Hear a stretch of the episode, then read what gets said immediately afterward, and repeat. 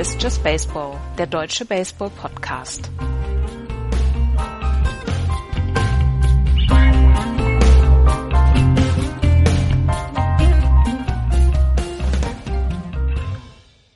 Es ist wieder Sonntag, es ist wieder Zeit für Just Baseball.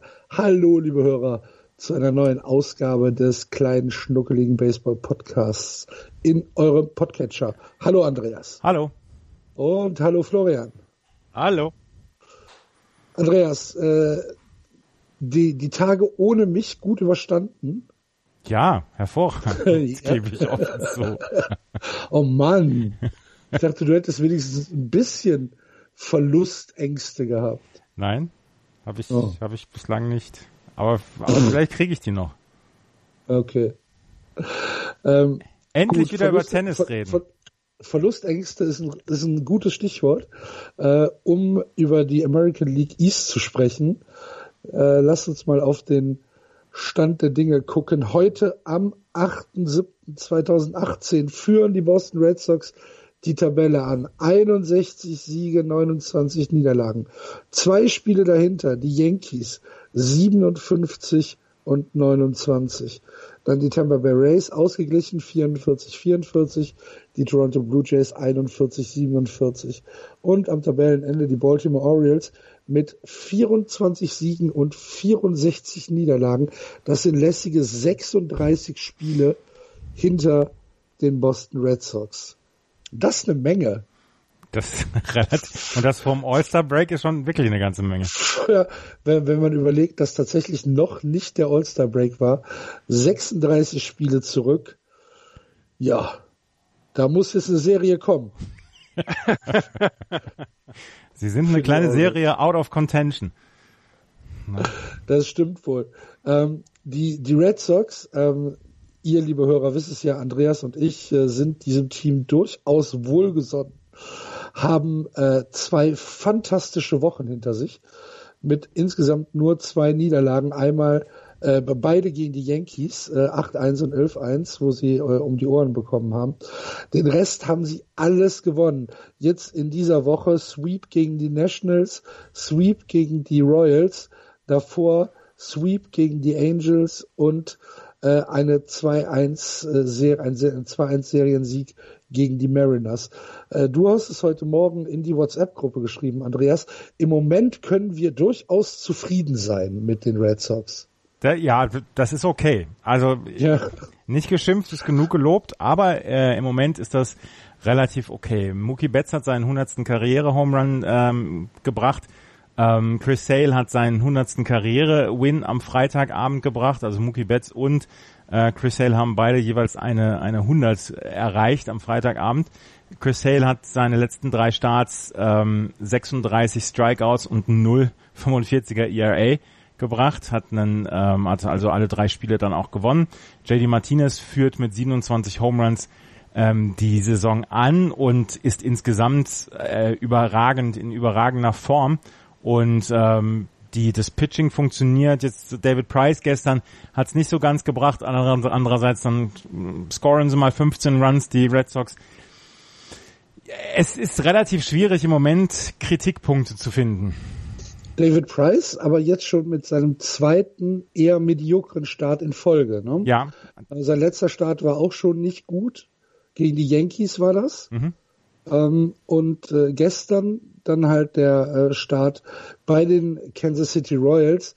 Äh, das Spiel ist souverän gewonnen worden. Du hast es schon gesagt, 15 Runs selbst gescored, vier abgegeben, was mich so ein bisschen, ähm, ja, wo ich sage, hm, das darf eigentlich nicht passieren, sind die drei Abwürfe in Folge. Ja. Äh, er hat äh, drei äh, gegnerische Better in Folge ähm, abgeworfen, was zu einem ja, Forced Run geführt hat. Und da sage ich, darf David Price eigentlich nicht passieren. Nein, es darf David Price nicht passieren und darauf muss man gucken. Und ähm, wenn man ja aufs Pitching guckt, hat man Rick Porcello, Eduardo Rodriguez, der in letzter Zeit gut aussah. Man hat natürlich Chris Sale, der fantastisch ist. Ähm, und wenn man David Price dann noch in diese in diese Rotation mit reinbringen können als solide als solide Option, beziehungsweise als der zweitbeste Pitcher, dann wäre alles in Ordnung. Dann wäre wirklich alles total in Ordnung für die Red Sox. So ist es halt im Moment etwas, worüber die Red Sox sich Gedanken machen müssen. Andererseits, wie gesagt, sie haben schon 61 Siege. Sie sind im Moment on pace für 110 Siege. Und ähm, das, das ertrage ich dann übrigens nicht, ne? Ich, dann kündige ich hier. ähm, insgesamt, ja, man, man, man muss schon, man muss schon die Dinge suchen, die wirklich nicht gut laufen. Und eins davon ist David Price und da muss man tatsächlich dann mal äh, aufpassen und sich anschauen, woran liegt das. Ja, ähm, was mich noch interessieren würde, und zwar von euch beiden, wenn wir die Saison der Red Sox bis jetzt mit der 2017er Kampagne der Red Sox vergleichen, ähm, wenn wir uns die Offensivstatistiken angucken, wenn wir also sehen, dass die Red Sox als Team insgesamt äh, ein, ein Betting Average von 2,70 haben oder 2,69, um ganz genau zu sein, damit natürlich die Liga anführen. Wenn wir sehen, dass sie die meisten Runs gescored haben mit 482, 482 Runs scored, wir reden immer noch von einer einem Zeitpunkt in der Saison vor dem All-Star-Break. Das ist, das ist absolute ähm, Fantasy-Nummern.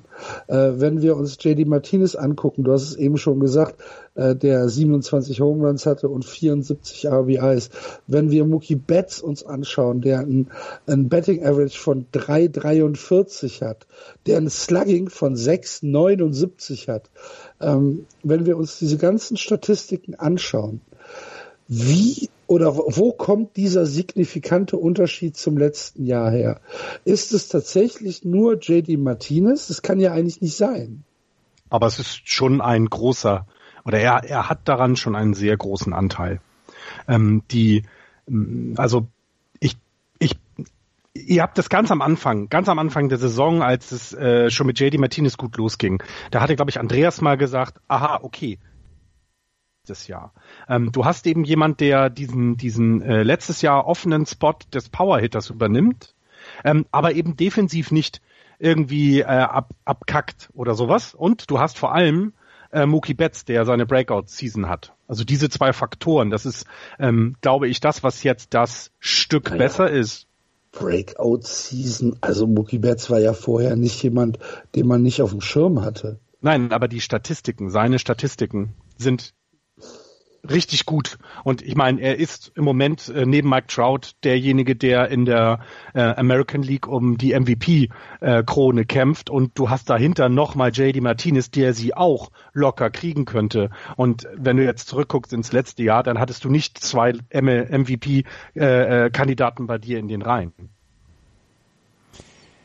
Es ist insgesamt, glaube ich, ähm, erstmal so ein bisschen Verantwortung von allen Schultern abgefallen, dadurch, dass du mit JD Martinez einen hast, jemanden hast wie früher David Ortiz, der einfach mal die Dinger aus dem Stadion schlägt. Was David, mhm. äh, was, was JD Martinez in dieser Saison macht, ist jenseits von Gut und Böse. 108 Hits hat er schon gehabt. Er ist er ist ja einer, eigentlich ist er als, als Slugger eingekauft worden, also jemand, der, der draufhaut und das Ding möglichst aus dem Stadion prügelt.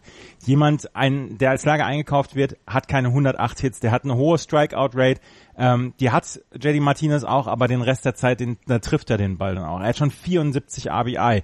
Also die Leute, er profitiert natürlich davon, dass die Leute vor ihm auf Base kommen, das heißt Benintendi und Mookie Betts kommen vor ihm auf Base.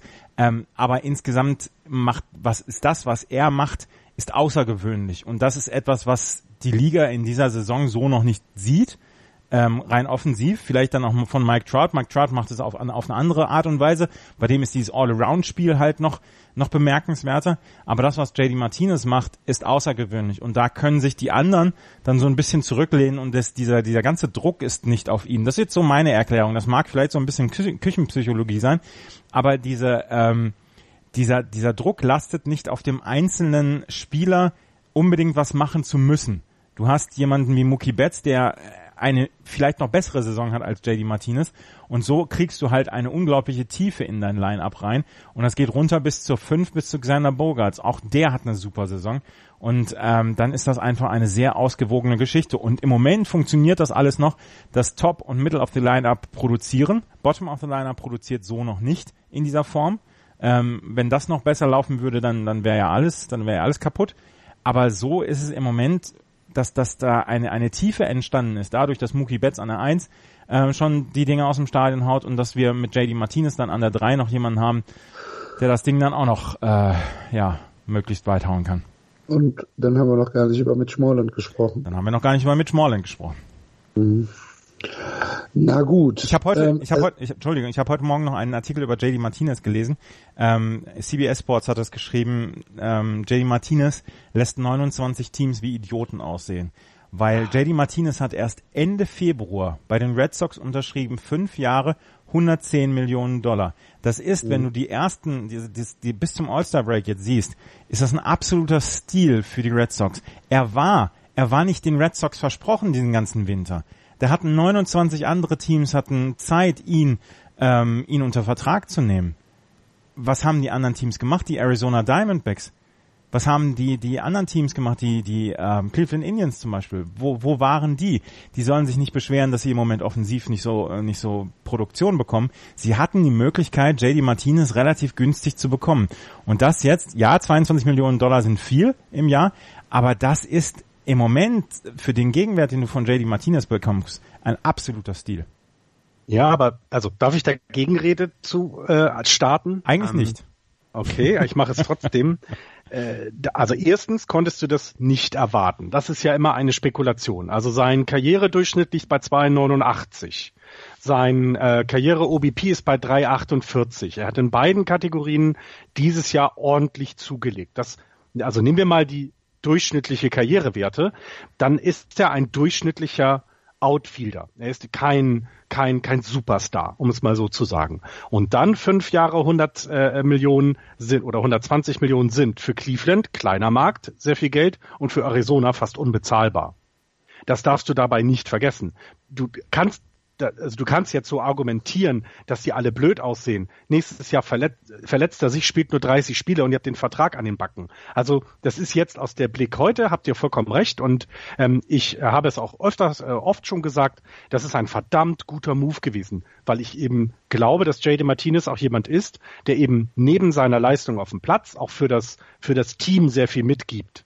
Also der eben jemand ist, der dein, dein, de, deine Mannschaft auch mehr zusammenbringt. Und das braucht so ein junges Team und das darf man dabei nicht vergessen. Ich glaube, die Red Sox sind mit eines der jüngsten Teams, die äh, äh, im Moment in der Liga, in der gesamten Liga spielen.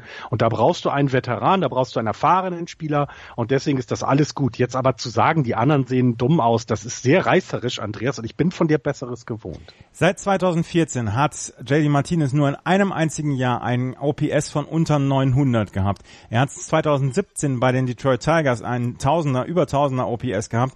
Er hat bei den Arizona Diamondbacks einen über 1100er gehabt. Er ist jetzt ähm, sogar noch etwas schwächer in diesem Jahr bei den beim OPS als im letzten Jahr bei Detroit beziehungsweise bei den Arizona Diamondbacks. Erzähl mir bitte nichts, dass die Teams, äh, dass, dass er jetzt wie Kai aus der Kiste kommt. Der, nein, das nein, wissen nein, wir seit Jahren, dass JD Martinez gut ist. Das habe ich, das habe ich nicht gesagt, so. aber er ist eben kein Superstar. oh. Und ja? Also er ist kein Superstar. Da ich würde, würde ich jetzt aber, ja, da würde ich jetzt stopp, stopp, stopp, stopp. Ich sag doch zu Ende, er ist kein Superstar, wie es zum Beispiel Mookie Betts ist. Mookie Betts ist noch ein, spielt für mich in einer komplett anderen Liga als JD Martinez. Ich drücke ihn gleich das, weg. Axel. okay, aber ähm, wir haben es, ich finde, wir haben es deutlich genug gesagt. Alter, der, der, der Mann führt im Moment alle Offensivstatistiken an. Ja. Trotzdem ist Mookie Betts besser. wer, war, wer war in deinen Augen ich, überbewertet, Axel? Ich, ich, weiß es nicht mehr. Verlander. Verlander.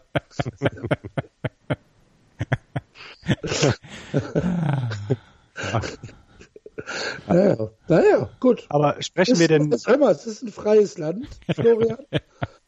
ich finde es schön, dass auch du an diesem Podcast teilnehmen kannst. Äh, was soll ich sagen? Du bist trotzdem ein wertvolles Mitglied dieser Gesellschaft. Ja, absolut. Seid ihr Genauso wie, wie die New York Yankees ein, ein, ein wertvolles Mitglied der Major League Baseball sind. Ähm, Aber wir haben noch gar nicht über Fernando Rodney gesprochen. Ein, oh ein, ja, stimmt, stimmt, stimmt, stimmt, stimmt. laut, laut, laut Jared Krasnick ähm, beschäftigen sich die beschäftigen sich die die äh, Boston Red Sox mit Fernando Rodney, der bei den Minnesota Twins im Moment noch als Closer angestellt ist, der ein 2,97er ERA hat, 18 Saves schon, 41 Jahre alt ist und der in diesem Jahr nur 4,5 Millionen Dollar bekommt. Und äh, er wohl günstiger ist als andere ähm, als andere ja Relief Pitcher wie zum Beispiel Brad Hand, wie zum Beispiel ähm, Zach Britton, ähm, wie zum Beispiel Reisel Iglesias von den von den Cincinnati Reds oder Kyle Barraclough oder Drew Steckenrider von den Miami Marlins. Ähm, er soll sehr günstig sein, er soll auch sehr günstig zu bekommen sein und deswegen haben sich die Red Sox wohl schon mit mit Fernando Rodney beschäftigt. Und jedes Mal, wenn ich den Namen Fernando Rodney und Red Sox zusammen in einem Satz erwähne, dann läuft mir so ein kleines Tränchen hier an der Seite runter. Das ist, ähm ein Tränchen geht ja noch. Bei mir zieht sich alles zusammen. Und ich freue mich diebisch immer eure ich Nachrichten bin, ich bin, achten ich bin, ich automatisch, automatisch legen sich meine Haare zur Seite. Ich freue mich drauf, schon, wenn er kommt. Ich freue mich drauf die Kappenposition annehmen. Ja, genau. Wir müssen dann aber bitte unsere äh, Baseball-Seh-Gewohnheiten anpassen, oder ich muss mich dann an euch anpassen, dass ich das Spiel der Red Sox dann immer gleichzeitig mit euch gucke, ja, ja. wenn ihr es nachträglich schaut, damit ich einfach dann zum richtigen Inning ein bisschen sticheln kann. Lass uns. Lass uns über die Yankees sprechen. aber du wirst, äh, schon, du wirst das schon mitkriegen, Florian. Lass uns dann aber nochmal bitte dann die Red Sox dann ganz abschließen, weil dann wäre ja die Frage, ist das das Einzige, was den Red Sox fehlt? Also jetzt nicht K-Rod, sondern ist es wirklich das Bullpen, wo, wo ihr meint, dass da die größte, ja, die größte Lücke zu schließen ist, wenn es denn überhaupt eine gibt? Naja, das Bullpen ist ja nicht, also es ist ja nicht unbrauchbar. Ne? Mit, mit Kimbrell haben wir einer der besten Closer in der Liga. Und äh, ja, also es ist ja, es ist ja nicht so, dass du, dass du jetzt alles äh, verbrennen musst, was äh, von mir aus Joe Kelly da gerade auf dem, auf dem Mount macht. Aber ja, wenn du, also wenn du, wenn du jetzt eine Position suchst oder ein Segment im Team suchst, wo vielleicht noch Verbesserungsbedarf wäre, dann sehe ich das eher beim Pitching als beim ja. Betting. Ja, ja ich mhm. auch. Ich auch. Und außerdem ist das nicht K-Rod. K-Rod ist Francisco Rodriguez. Äh, F-Rod. Ja, ja, ja. Ja, ja, ne? ja, ja. ja. K-Rod stimmt. Das war der andere. Frott. Frott. Genau. Lass uns über die Yankees sprechen. Jetzt, jetzt schimpfen schon wieder alle. Ja. Yankees ebenfalls mit einer fantastischen Saison zwei Spiele hinter den äh, Red Sox zurück, jetzt schon mit 57 Siegen und mit den zweitmeisten ähm, äh, nee, mit den drittmeisten Runs in der Liga. Das heißt, in der American League East sind die Plätze eins und drei an Offensive äh, vergeben an die Red Sox und die Yankees. Und äh, darum meinte ich am Anfang auch schon Verlustängste, weil eins von den beiden Teams wird halt in ein Coin-Flip-Game gehen am Ende der Saison. Wie tragisch ist das denn? Ja, und das wird wahrscheinlich über 100 Siege haben, so wie es jetzt im Moment aussieht. Ja. Eins von ja. den beiden Teams. Aber vielleicht ja auch gegen ein Team spielen, was selber genauso 100 Siege hat. Also wenn du die Seattle anguckst, ja. haben 56 Siege. Also das wäre dann ja mal wirklich etwas, was es so, glaube ich, wahrscheinlich noch nie gab, ähm, dass jetzt so viele Teams so gut sind. Also wenn du dir das im Moment anguckst, dann hast du ja mit den Red Sox, Yankees, Mariners und Astros vor allem auch, hast du ja Teams, die alle vier auf dem Weg sind, 100 Siege zu bekommen. Ja, aber ich glaube, die Yankees äh, werden jetzt im Moment gerade so ein bisschen Schwierigkeiten bekommen mit den ganzen Meldungen aus den letzten Tagen. Also mit den, na jetzt ist Chapman noch äh, ähm, rausgenommen worden. Ähm, das wird denen auch nicht so gut tun. Also ja, gibt nicht nur gute Nachrichten bei den Yankees im Moment. Rollis Chapman, äh, der Closer der ähm, New York Yankees, gestern im Spiel gegen die Toronto Blue Jays, was 8 zu 5 gewonnen worden ist, vom Mount genommen worden mit einer äh, Entzündung im Knie, eine Sehnenentzündung im Knie, die wieder aufgebrochen ist. Ähm, mehr weiß man noch nicht. Das ist eine Verletzung, mit der er sich schon äh, seit Mai herumschlägt. Und äh, gestern war es dann wieder so weit, dass es nicht mehr ging. Dazu, ähm, dazu Gleiber Torres äh, gerade in dieser Woche auf die DL gekommen. Ja. Masailo Tanaka haben wir immer noch auf der DL. Gary Sanchez ist auf der DL. Und ähm, dann haben sie auch noch ähm, die Sorgen um Sonny Gray, der jetzt zwei Starts hintereinander wirklich rumgeschubst worden ist. Ähm, es sind nicht nur gute Nachrichten, trotzdem gewinnen die Yankees die Spiele, das muss man ja auch dazu sagen. Das, und das finde ich ja auch wiederum faszinierend. Das finde ich ja so faszinierend, dass es sehr viele negative Nachrichten gibt und dass das dann ähm, offensiv immer noch weiterhin äh, so gut klappt. Und äh, Axel hatte jetzt die guten offensiven Werte der, der Yankees angegeben. Mit 329 Runs against sind sie auf Platz zwei in der American League. Also sie sind eben äh, auch in der, im, in, in dem Zulassen von Runs eines der Teams, die oben in den Statistiken mitspielen, weil sie nicht viele zulassen. Und ähm, das überrascht, finde ich, und zeigt aber, wie gut der Bullpen im Moment ist. Ja. Was ja eigentlich die größte Überraschung ist, oder? Hatten wir nicht das Bullpen? Nein, nein, nein, nein, äh, nein, nein. Das Bullpen, das Bullpen war von, an, von Anfang an war das als Stärke ausgemacht und äh, ist. Ist das so? Ja, das ist. Ah, dann war es das Starting Pitching. Ja, das Starting genau. Pitching genau. außerhalb ja. von Luis Severino. Da haben wir immer drüber nachgedacht, hm, ist das vielleicht nicht äh, nicht gut genug. 14 Siege. Ja. Ja, und wenn du wenn du jetzt guckst, also ähm, sie sie haben das Bullpen hat ein Betting äh, Average Against von 200 äh, also die Reliever bei den Yankees. Und das ist, äh, damit führen sie die Liga, die American League, vor den Houston Astros an, die dann schon 2,13 haben, also Punkt 1, äh, 0,13 Prozentpunkte weniger noch. Und das ist bemerkenswert. Und äh, das hält sie im Moment, glaube ich, auch so ein bisschen neben der tollen Offensive, hält sie das so ein bisschen auch im äh, äh Kampf da oben weiter mit. Ähm, und ich hatte einen Artikel gelesen, dass so ein bisschen ähm, die Yankees jetzt hoffen, dass wenn Tanaka wiederkommt, dass dann eben ja das Bullpen auch mal wieder entlastet werden kann und nicht bis zum Ende der Saison äh, weiterhin so viele Innings schlucken muss, wenn die Starting Pitchers eben nicht übers fünfte oder sechste Inning schaffen. Die New York Yankees haben ein äh, Bullpen ERA von 2,72. Nur die Houston Astros sind besser mit 2,64 und die sind ja eh die Einhörner im Pitching. Ähm, die New York Yankees zum Beispiel 2,72 im Relief Pitching und die Boston Red Sox 3,19 und 3, selbst 3,19 ist ein guter Wert. Aber, was gerade äh, Florian gesagt hat, 307 Innings haben die New York Yankees Relief Pitcher schon gepitcht. Äh, Im Vergleich, die Houston Astros haben erst 252 Innings gepitcht und die Boston Red Sox 293. Das heißt, die New York Yankees sind ähm, haben ihr haben ein fantastisches Relief Pitching, aber sie nutzen es auch wirklich und sie nutzen es viel.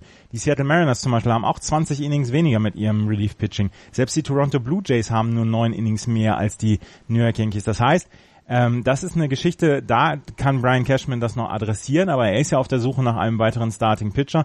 Von daher werden wir bis zum 31. Juli ja sicherlich auch noch jemand Neues sehen bei den ähm, New York Yankees. Da ja, bin ich mir auch sehr sicher. Und um das zu untermauern, äh, die Yankees haben bisher von ihren Starting-Pitchern 470 Innings bekommen. Die Houston Astros haben 568, also fast 100 Innings mehr von ihrem Starting-Pitching erhalten. Und ähm, da müssen sie dringend etwas tun. Ich hatte aber auch gelesen, dass sie zum Beispiel auch an Mike Mustakas interessiert sind von KC, hatte ich jetzt ja. während der Recherche, Recherche gelesen, ähm, dass da sogar eventuell dann äh, an der First Base noch ein bisschen was gemacht wird. Äh, ich glaube aber Hauptaugenmerk, und das haben wir auch die ganze Saison bisher gesagt, die Yankees brauchen Starting Pitching. Dafür haben sie J.A. Happ, den sie ja gerne haben wollen, gestern gut rumgeschubst von den Toronto Blue Jays. ich habe es gelesen, dass du im ersten Inning nicht sehr begeistert warst.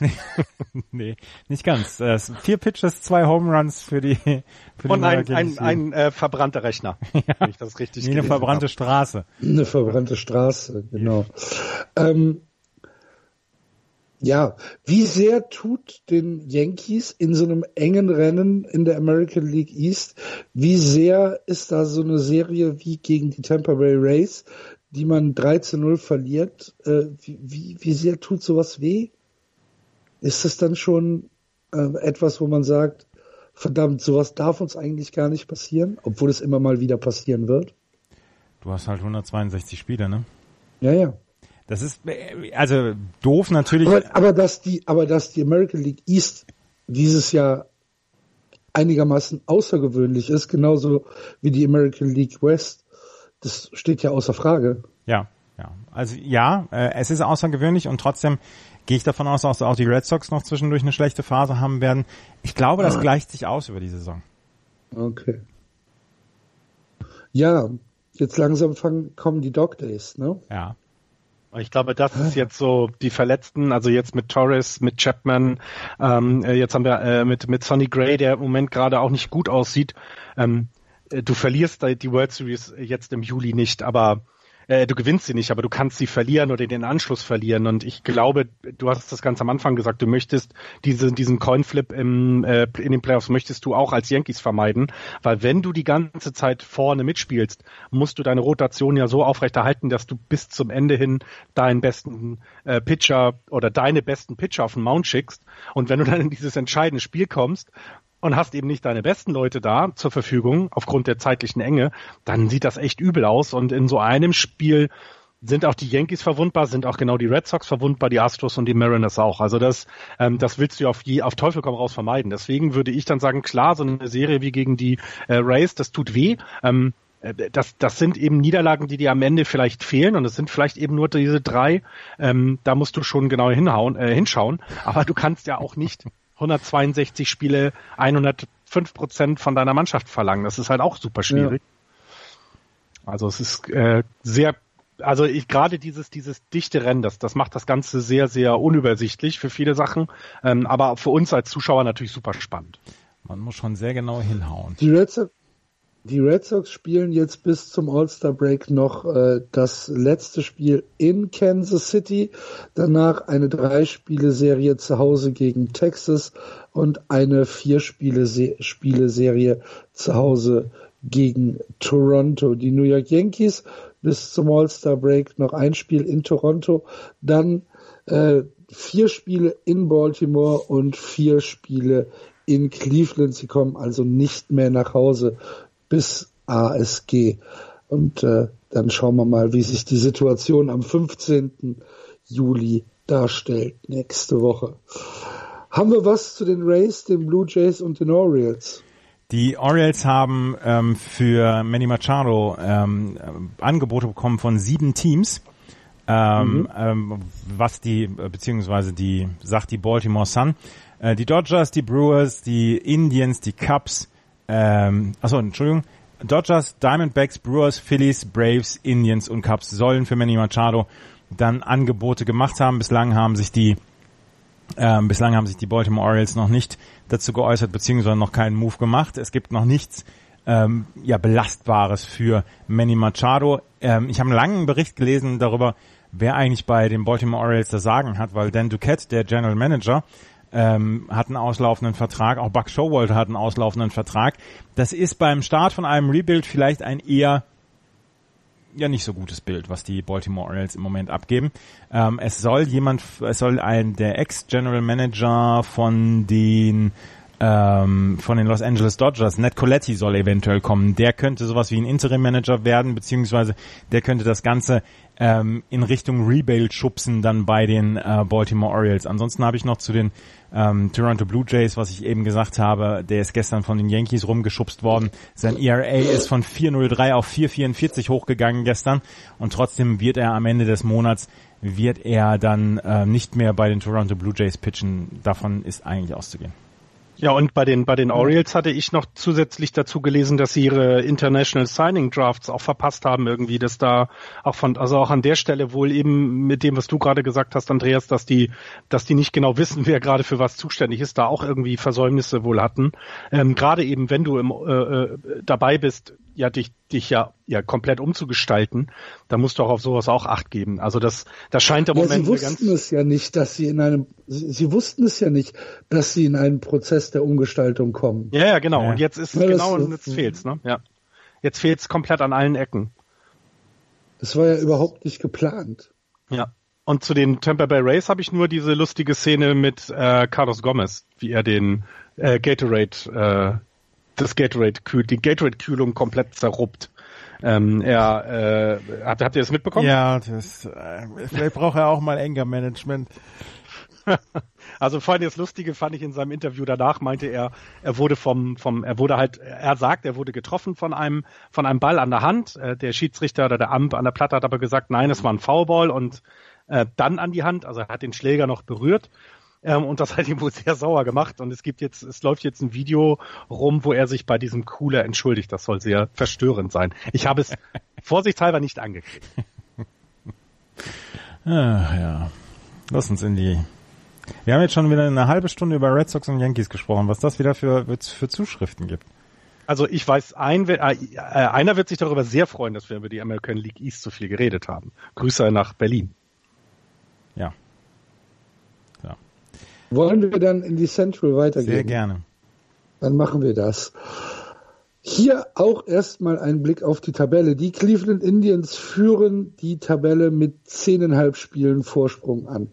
49, 38. Dahinter die Twins 38, 48, also schon zehn Spiele unter 500. Die Tigers 40, 51, die Chicago White Sox 30, 59 und die Kansas City Royals 25 und 63 mit 20 Niederlagen aus den letzten 23 Spielen. Wollen wir in die West gehen?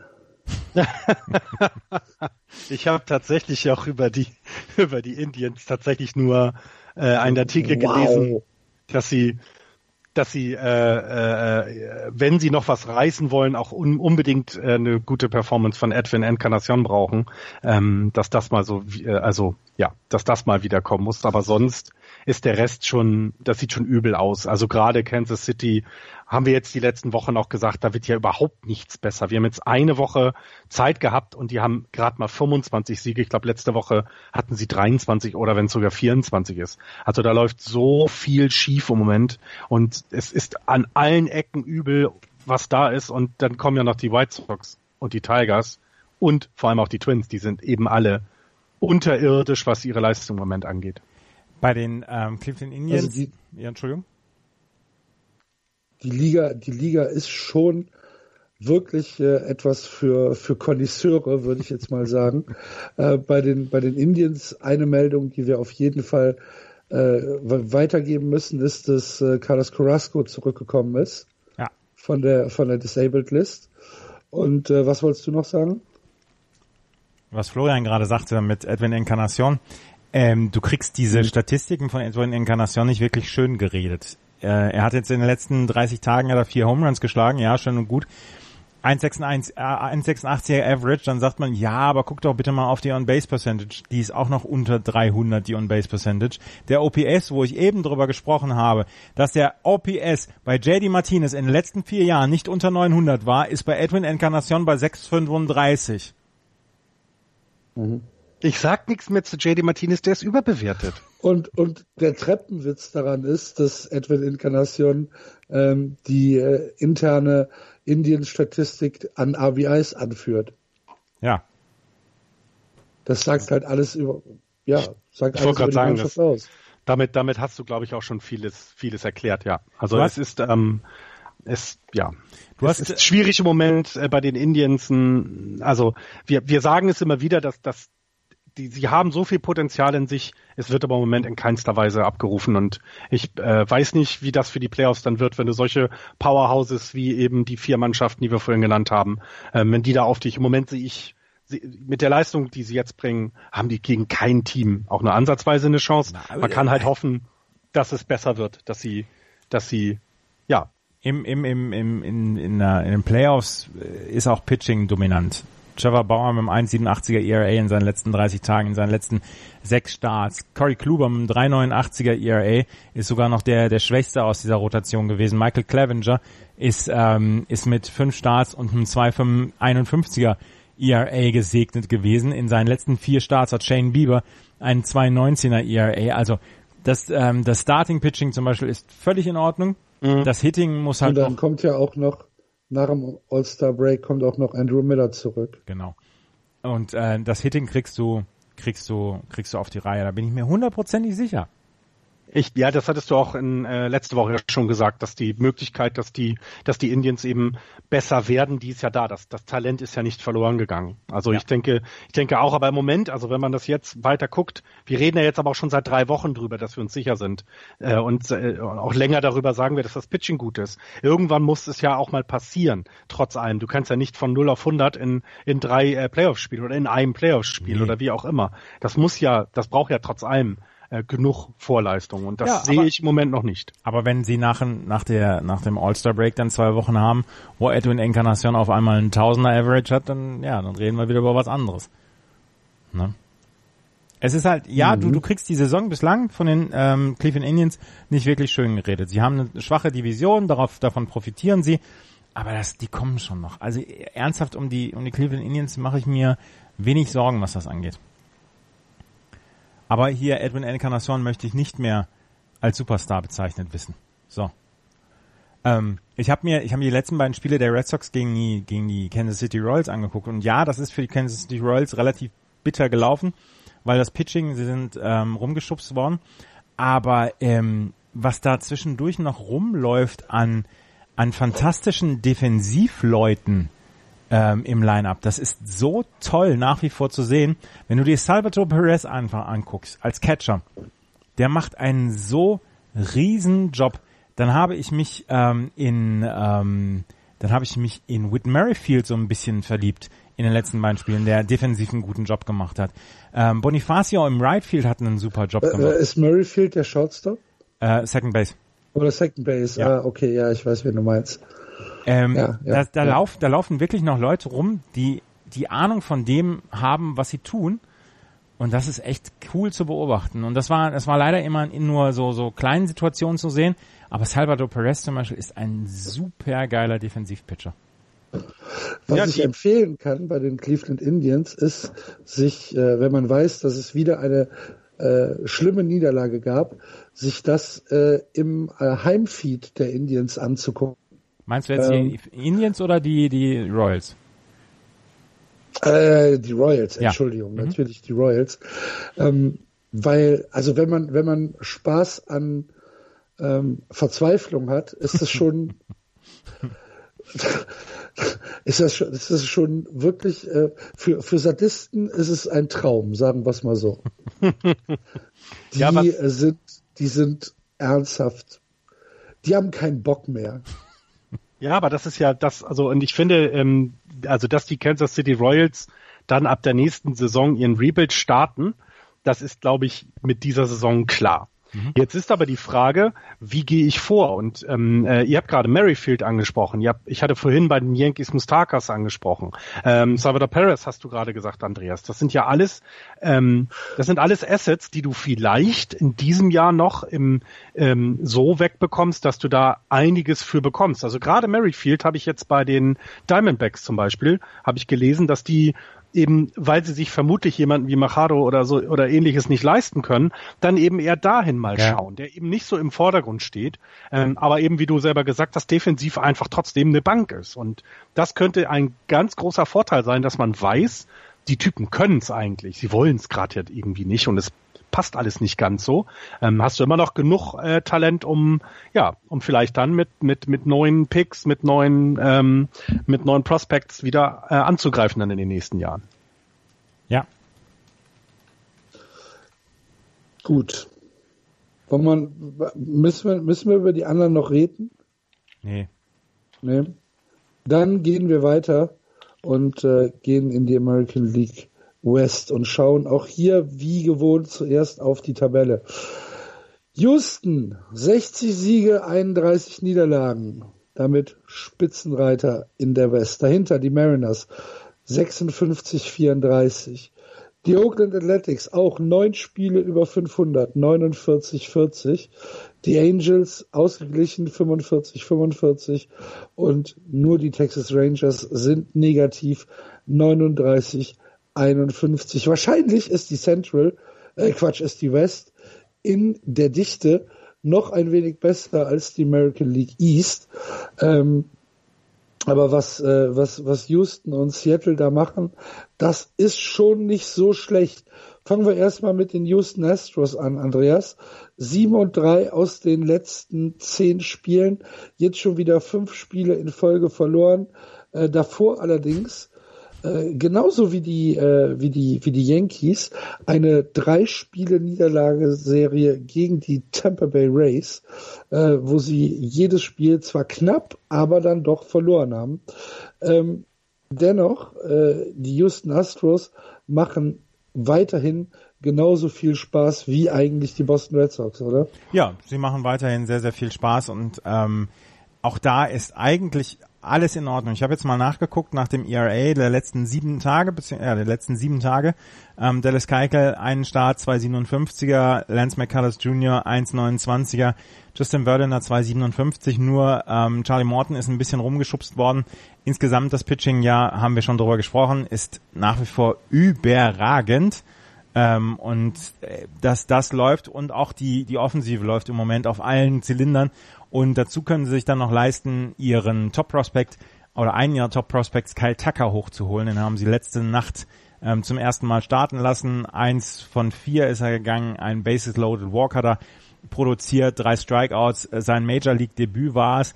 21 Jahre alt ist Kyle Tucker, ähm, ist äh, in der Triple A in Fresno gewesen und war da überragend gut. Und er ersetzt im Moment im Outfield Jake Marisnik, weil der in der letzten Zeit nicht so richtig gut performt hat. Also die Houston Astros haben nicht nur in ihrem Big League ähm, Lineup alles in Ordnung, sondern auch dann in ihren Minor Leagues und können dann, wenn jemand einen Slump hat, wie zum Beispiel Jake Marisnik, einfach jemanden hochholen wie äh, Kyle Tucker und können ihn quasi noch besser ersetzen. Also bei den Houston Astros läuft alles alles. Ja, ein kleine, ein kleinen Stein äh, muss man dann aber doch finden, oder die müssen sie doch übers äh, überspringen. Das ist, dass Brian McCann jetzt erstmal ein bisschen ausfallen wird, ihr, ihr, ihr Catcher. Und ähm, wie bei vielen anderen Teams in der Major League ist die, ist die Catcher-Position ja meist nicht so tief besetzt. Ähm, und das ist jetzt Max Stassi und Evan Gettis, die dann ähm, ja dann erstmal die nächsten sechs bis äh, oder vielleicht bis zu sechs Wochen äh, ihn ersetzen müssen. Ähm, aber ansonsten rundherum weiterhin immer noch, obwohl die Red Sox äh, mit 61 Siegen im Moment mehr Plus auf ihrem Konto haben, für mich das beste Team in der American League. Ich bin auch. Ja, da gibt's ja, da, da gibt's ja ganz wenig Gegenargumente. Ja. Ich, ich, also ich stehe und ich, mir ist die American League völlig egal, aber die, das, das, das äh, äh, Spiel um die World Series zwischen den Red Sox und Astros, da, also da stehe ich definitiv jedes Spiel, Spiel für auf. Das wird fantastischer Baseball. Also jetzt, jetzt, lass, uns, ähm, jetzt lass uns doch erstmal warten, bitte, ja. Es, ich will's doch nur jinxen. du gehörst schon länger. Das kannst du, das kannst du nicht. Nee, ich weiß, ich kann es wirklich nicht. Ähm, ja, aber ich finde, ich finde bei den Astros ist wirklich alles alles rund und ich bin bin da, ich glaube auch nicht daran, dass die jetzt noch irgendwelche großen Trades machen, sondern da wird es eher um Kleinigkeiten sein, ähm, dass sie vielleicht ein bisschen mit Tiefe äh, noch ins Bullpen holen oder sowas ähm, für, für, zur Trading Deadline. Die sind aufgestellt und sind gut dabei. Ja, das sind sie in der Tat. Ich könnte mir vorstellen, dass äh, dass sie vielleicht in Richtung ähm, in Richtung Outfield was machen. Das könnte ich mir auch vorstellen. Dass, dass da vielleicht noch eine, eine, eine Addition kommt. So wie Florian gesagt hat, etwas für die Tiefe und wo du sagst, ähm, wenn jetzt so jemand wie von mir aus Marvin Gonzalez äh, äh, mal äh, eine Woche weg muss oder wenn George Springer mal in seinen äh, in seinen Slump kommt. Ja. Sowas halt. Ja, aber, aber spektakulär wird's da nichts nee. geben, das glaube ich auch. Also da bin ich auch fest von überzeugt. Ja, also es wird jetzt kein Jackie Bradley Jr. oder kein Mookie Betts dahin wechseln. Nee. Ja. Gestern hat, gestern hat der Over the Monster Podcast, äh, Over the Monster Seite hat gestern einfach nur getwittert, sollte äh, Mookie Betts in seiner ganzen Karriere auch nur ein Spiel bei einem anderen Club als bei den Red Sox machen, gehören alle Verantwortlichen geteert und gefedert und aus der Stadt gejagt. Völlig zu, äh, absolut richtige Aussage. Ja. ja, ja, klar. Äh, absolut richtig. Also das sind so Sachen, die ähm, und bei bei Houston ist es ja mittlerweile kannst du das ja auch schon für einige Spieler bei Houston sagen. Also ein Rossi Altuve noch mal irgendwo anders spielen sehen. Ich glaube, Korea, ähm, Springer, ja, Das ist und ich glaube, das ist auch der große Vorteil von Houston, ähm, dass sie eben so so äh, wie bei Boston ja genauso. Das ist ein Team ist, was jetzt sich äh, schon Jahre kennt, äh, teilweise aus den Miners äh, äh schon kennt, das das sind halt Sachen, die wirklich gut sind und ähm, die eben auch dazu führen, dass so eine Verpflichtung von, von Jason Verlander eben dann auch super passt und nicht alles durcheinander rüttelt, sondern eher verstärkt und unterstützt und eben noch besser macht. Und ähm, ja, ich, also ich bin sehr gespannt, ähm, was da kommen wird und ähm, man, ich gucke halt, ein, man guckt ja eigentlich eher dann doch noch weiter in den Westen nach nach Seattle, wie die das äh, weiterhalten können. Ja, okay. Machen bei, wir das. Bei den, Seattle wir. bei den Seattle Mariners hat sich mhm. Robinson Cano gemeldet. Wo wir mhm. letzte Woche, äh, Florian, letzte Woche haben wir noch drüber gesprochen. Ja. Es, es redet niemand über Robinson Cano. Das hat er selber wahrscheinlich gemerkt letzte Woche und hat dann gesagt, oh jetzt, jetzt muss ich, jetzt muss ich mich mal wieder in Erinnerung rufen. Ähm, er hat sich in Erinnerung gerufen und hat sich bei der Liga, bei der Organisation der Mariners und bei den Fans für seine Dopingsperre 80 Spiele Sperre entschuldigt. Er hat gesagt, ähm, das wäre ein Medikament gewesen, ähm, das er in der Dominikanischen Republik verschrieben bekommen haben soll. Und äh, das war ja, er wurde damals ähm, gesperrt, nicht für ein Dopingmittel, sondern für ein Mittel, was Dopingmittel verschleiert. Also äh, mhm. ein, etwas genau. zur, zur Verschleierung. Und ähm, ein Tarn ein Tarnmedikament. Genau, genau, genau. Und ähm, er sagte, ja, Mensch, ich habe die letzten zwölf Saisons schon immer Dopingtests gehabt und war nie ähm, war nie positiv getestet worden. Was ganz interessant war, Mark Teixeira hatte ja mal gesagt, ne, mich wundert das nicht, dass der positiv mhm, getestet eben, worden ist. Ja. Eben, also die ganzen Aber Mark Teixeira, Mark ne? Teixeira, die alte Sau. Also da müssen, da müssen wir ja auch noch mal. Ah. Da können wir ja, können wir ja Bücher drüber schreiben. auf jeden Fall, auf jeden Fall. Die Mariners würden, äh, hätten gerne seinen, also seine Schlagkraft im Line-Up. Das Problem ist, dass ihm Dee Gordon auf der Second Base quasi komplett den Rang abgelaufen hat. Dee Gordon spielt eine veritabel gute Second Base bei den ähm, Seattle Mariners. Äh, hat er noch das, das Base-Stealing, was er immer noch in sich trägt. Ähm, richtig, richtig gut. Das Problem ist, Robinson Cano wird nicht für die Postseason verfügbar sein. Mit der Dopingsperre ist er non-eligible für die Postseason. Das heißt, er kann jetzt nur in der Regular Season auftauchen. Ihn zu traden wird bei seinem Vertrag 300 Millionen Dollar für 730 Jahre wird wahrscheinlich nicht möglich sein. Deswegen müssen sie ihn ins Lineup zurückbekommen und das möglichst ohne die Gordon zu verschrecken, der dann ja wahrscheinlich in den Playoffs spielen muss wie der Second Base. Und das wird noch eine interessante Geschichte sein. Nelson Cruz ist der DH und jetzt findet mal eine Position für Robinson Cano. Und das wird das große Problem sein. Ja, Absolut und vor allen Dingen, weil ja mal die, die, die Verpflichtung von Cano ja so ein bisschen das Signal war, äh, wir wollen weiter angreifen, wir wollen ähm, oben mitspielen und jetzt spielt er selber nicht. Ähm, das das äh, wird super schwierig bei dem Vertrag auch, das Ganze auch dann äh, gut zu moderieren. Ja. Ja, was ist mit hm. ja, was, ja, was, was ich überlege gerade, was ist, was ist mit der, was ist mit der First Base? Ryan Healy spielt da gerade. Also ich glaube, da kannst du ihn schon hinstellen, ne? Ja, ja, aber ähm, Ryan Healy, kannst du den so aus dem, aus dem Line-Up nehmen? Ich, also ich, ich, ich glaube, dass die machen sich bestimmt Tag und Nacht darüber Gedanken, aber es ist, also du nimmst ihn zur Not als Designated Hitter, ne? Also das ist ja da im ist Nelson Cruz. Da ist Nelson Cruz. Ja, wollte ich gerade sagen, da ist ja Nelson Cruz. Also ja. als DH ja. kannst du ihn eigentlich nicht, nicht nehmen. Gene Segura vom Shortstop runternehmen ist auch eher eine, eine mittelklassige Idee. Kyle Sieger von ja. der von der Third Base nein. runterzunehmen ist nein. auch nicht so unbedingt nein, Die, die beste Idee. Äh, Im Moment passt er halt. Äh, der Third Base ist auch anspruchsvoller als First Base. Ja, ne? ja, ja. Ich meine, Second Base ist auch anspruchsvoll. Robinson Cano ist ja defensiv durchaus ein guter Mann. Vielleicht kann er, ja, vielleicht kann er ja als Catcher spielen. jetzt wirst du jetzt. Ach ja. Äh, ja, ich, also ich glaube, das wird eines der Themen sein, wo du, wo du, wo man drauf gucken muss bei den Mariners, weil sonst, wenn man sich das Team anguckt, ist es ja, also du hast John Segura angesprochen, das hat mir auch mehrfach gesagt, das ist jemand, der, der diese Saison auch eben seinen Durchbruch hat von den statistischen Werten her. Das ist alles ganz gut, aber so richtig ähm, ja, so, wie soll man, es klingt immer so gemein, aber so richtig überzeugend tun mich die Mariners immer noch nicht. Also sie haben 387 Runs gescored. Das ist, wenn du das vergleichst mit den drei Dickschiffen, sind das echt, das sind fast 100 Runs weniger als zum Beispiel die Boston Red Sox. Und ähm, hm sie sind trotzdem ja gut und das, das, also ich will sie jetzt nicht schlecht reden oder sowas, aber es ist immer noch nicht für mich das Team, wo du also was du zum Beispiel gegen Cleveland in, äh, äh, sehen würdest und sagst, ja, die hauen die locker weg. Nee, sehe ich nicht ganz so. Ähm, aber sie zeigen es ja weiterhin, dass sie es können und dass sie, dass sie richtig gut drauf sind. Also ich, ich verstehe es immer noch nicht ganz, ähm, äh, äh finde es aber faszinierend, weil Felix Hernandez mal äh, zu, äh, zu sehen, das wäre schon super. Also in den Playoffs, das, das würde ich ihm absolut gönnen.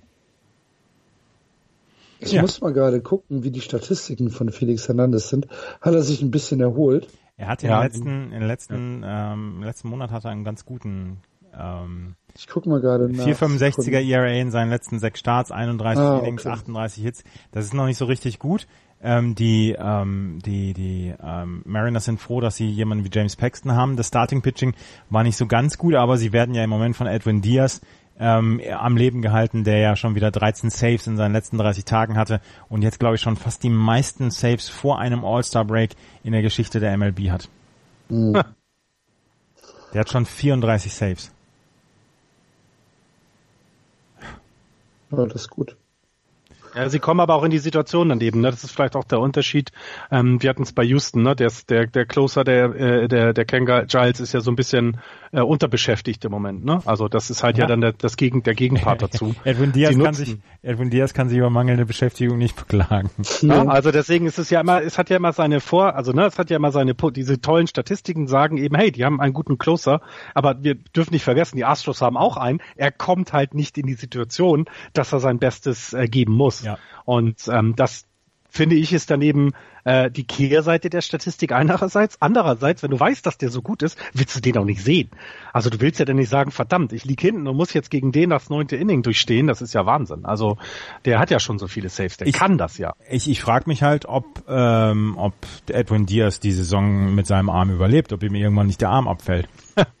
ja, das stimmt ja. auch. Ja, klar, klar. Das, äh, das ist natürlich dann auch eine große Gefahr. Weil er ist auch, glaube ich, der Einzige, den sie schicken, ne? Also sie haben mit Alex Colomb jemanden, äh, der auch mal einen Safe hatte, was aber ja nicht heißt, dass er closer ist.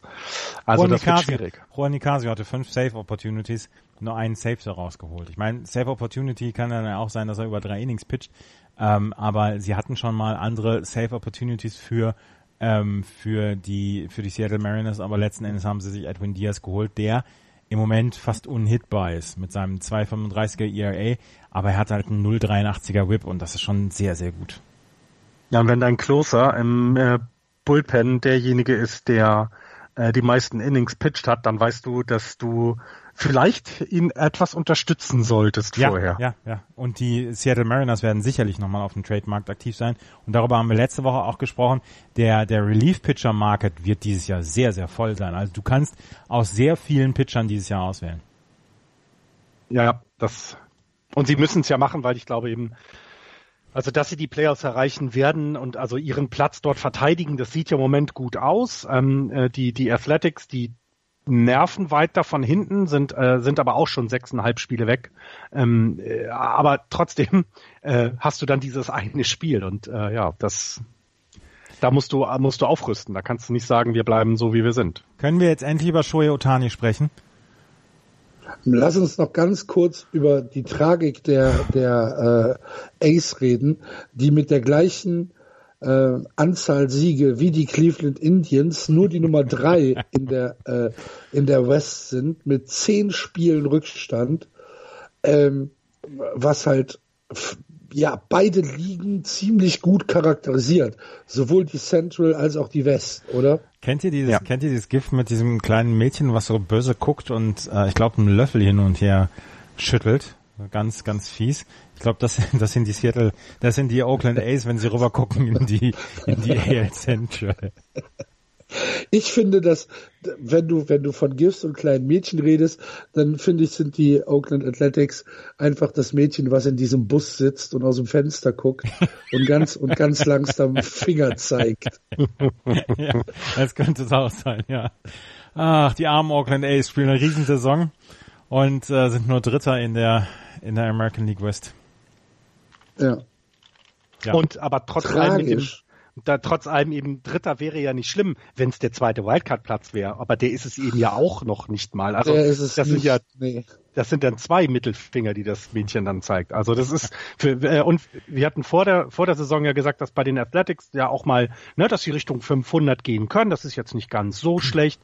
Sie haben halt kein Top-Team und jetzt überraschen sie und es redet alles nur über über die Mariners, über die Astros, über die Yankees und Red Sox ähm, und wie schlecht die Indians sind, in Anführungsstrichen. Und dabei haben, äh, gilt es eigentlich auch mal den Blick in die, in die Bay Area zu, äh, zu, zu, zu wagen, weil was da passiert, das ist ja fantastisch. Also es das sind, hätte ja vorher niemand erwartet. Es sind aber nur sechseinhalb Siege Rückstand auf die Seattle Mariners. Ja. Und das müssen wir dann halt immer noch ähm, in unsere Kalkulation mit eins, zu, einbeziehen. Es sind für alle noch 70 Spiele ungefähr. Und wenn du jetzt jede Woche ein Spiel abknabberst von diesen sechseinhalb, dann bist du im August bist du bist du vorne vor den Seattle Mariners. Ja. Und das ist etwas, was die. Ja, aber wie lustig eure eure verschiedenen Perspektiven sind. Florian hat eben gesagt, es sind immerhin schon sechseinhalb Spiele Rückstand. Du sagst, es sind nur sechseinhalb Spiele ja, Rückstand. Für mich für mich ist das Glas ja auch halb voll. Ich habe immer ein leeres Glas, weil ich es immer gleich austrinke. Aber die, ähm, ich glaube, sechseinhalb Spiele sind eben, weil. Ja, das ist eine Woche Baseball, ne? Ja. Ja, aber dann, äh, also glaubt ihr daran, dass die Mariners so einbrechen, dass sie eine Woche Baseball noch abgeben? Da glaube ich nämlich nicht dran. Sechseinhalb Spiele. Da brauchen, da brauchen die Mariners gar nicht einbrechen. Da müssen die, da müssen die in, in zehn Spielen 5-5 gehen die, ähm, die, die, die, äh, sag mal, äh, die Oakland A's spielen 8-2. In 6-4. Ja, ja, ja, oder 6-4 ja. in einer Woche, in, in zehn Spielen. Dann hast du in den 70 Spielen, hast du diese sieben Spiele aufgeholt. Ich glaube da nicht dran. Weil ich nämlich ein Sonnenschein bin und du ein verbitterter alter Mann. Bärtig, nicht bärtig, verbittert, alt. Und dick. Ja, das bin ich auch. Shoei Tani nicht. Shoyotani ist nicht dick. Der ist vor allen Dingen sehr schnell nee. und athletisch und sieht unglaublich gut aus. Dein Man-Crush ist ungebrochen, ja. Ja, er ist ja wieder zurück. Ja. Er ist wieder zurück und er ist als Hitter zurück. Er, ähm, die Ärzte haben gesagt, er, er tut nichts, ähm, um sie, dem Ellenbogen in irgendeiner Weise zu gefährden beim Schlagen. Das Einzige, wo der Ellenbogen in Gefahr wäre, wäre, wenn er headfirst sliden würde. Aber da hat Mike Schoscher schon gesagt, nee, das macht er nicht. Das wird er nicht machen. Das wird er doch hoffentlich nicht machen. Nein, das macht er nicht. Und ähm, Shohei Otani wird... Was ist, wenn er abgeworfen, abgeworfen wird? Ähm, auch das würde der Sehne nichts tun, da würde dabei okay. ja der Knochen ja erstmal davor. Okay, okay. Ähm, und da haben die ähm, LA Angels gesagt, er ist zu wichtig für unser Line-up. Und wie, wie toll ist das, wenn man jemanden als Two-Way-Player einsetzen kann, der eigentlich ja im Pitching dann vorgesehen war, aber ähm, der dann die Offensive noch unterstützen kann. Und die, die LA Angels haben seine Offensive bitter nötig, auch wenn er jetzt erstmal wieder braucht, um reinzukommen. Aber ähm, er ist wieder da und ähm, hat äh, bei einem, da hatten sie einen Walk-off-Sieg, die LA Angels. Äh, ach so, ja, genau. Ähm, er war 0-2 zurück, also die, die LA Angels lagen 2-1 zurück. Neuntes Inning, er war 0-2 zurück gegen Kenley Jensen, also 0 Balls, 2 Strikes. Dann ähm, hat er sich noch den Walk geholt gegen Kenley Jensen. Dann hat er ähm, den, die Second Base gestohlen. Second Base äh, war dann ein Throwing Error vom Catcher von den äh, LA Dodgers. Er bekam die, die dritte Base und dann ähm, RBI-Single von David Fletcher und dann Ian Kinsler mit dem Walk-off-Base-Hit. Die LA Angels gewinnen gegen die Dodgers 3 zu 2. War, war überragende Schlussphase. Und ähm, das sind so diese kleinen Dinge, die Shohei Otani dann jetzt gemacht hat. Und ja, äh, ja, er ist halt, er ist halt ziemlich großartig. Er hat sich aber, gut, ja. er hat sich aber äh, äh, wehgetan bei einem Foulball im letzten Spiel äh, mit und wurde mit Eis äh, auf den Knien dann interviewt und sagte dann über über seinen äh, Übersetzer, ja, ja, alles gut, es wird alles gut. Also ich glaube, das ist auch jemand, der, den du wahrscheinlich äh, erst mit Gipsbein äh, vom äh, von der Platte wegkriegst. Also der, da muss man dann auch als Trainer aufpassen, dass er vielleicht nicht ganz so übertreibt, denn auch die Angels haben ja, warte mal, nur muss ich ja jetzt sagen, sonst sage ich es ja falsch. Auch die Angels sind ja nur elf Spiele hinter den Mariners. Achso. Ist ja nur eine Woche Baseball. Nein, das ist mehr als eine Woche Baseball und es ist schon eine ganze Menge elf Spiele zurück. Du bist wo, wo ist denn die Grenze? Wie Acht, groß ist denn, wie, wie, wie groß ist denn die Enttäuschung über die Saison der Angels? Wieder mal. Ich meine, das ist ja ein Satz, den ich äh, seit, seit fünf Jahren hier sage. Ähm, also ich glaube, die Enttäuschung ist gar nicht so groß jetzt, wenn man sich das vorher äh, angeschaut hat. Dann war klar, dass die Astros die Division gewinnen werden vor der Saison und dass es danach zwei bis drei Teams geben wird, die sich so ein bisschen um einen guten Rekord rund um die 500 kappeln werden. Ähm, bei den Angels hat man natürlich immer die Mike Trout-Karte und äh, das ist immer, äh, wie, wie war das, wenn du ihn in seinem Team hast, ist es scheißegal, wo er spielt. Du wirst auf jeden Fall gut sein mit deinem Team, aber drumherum ist es ja nicht jetzt so, dass man gesagt hat, das ist der absolute Favorit auf den Gewinn der Division. Und ähm, deswegen, ich glaube, das ist bei den, also ich war auch bei den Fans ist es doch eher so, sie haben jetzt neben Trout eben noch jemanden, weswegen sie ins Stadion gehen, das ist das eine. Und die sind beide noch so jung, dass du darum weiterhin ein Team aufbauen kannst, was nächstes Jahr dann wieder angreifen wird. Und ich glaube nicht, dass die das als große Enttäuschung sehen. Ähm, es ist eher eben schade, dass eben die Mariners dieses Jahr so, so angezogen haben und auch die Athletics, weil es wäre dann ein Jahr gewesen, wo du da hättest vielleicht auf die Wildcard schielen können. Sie haben ja auch noch hm. den Albert Buchholz, ne?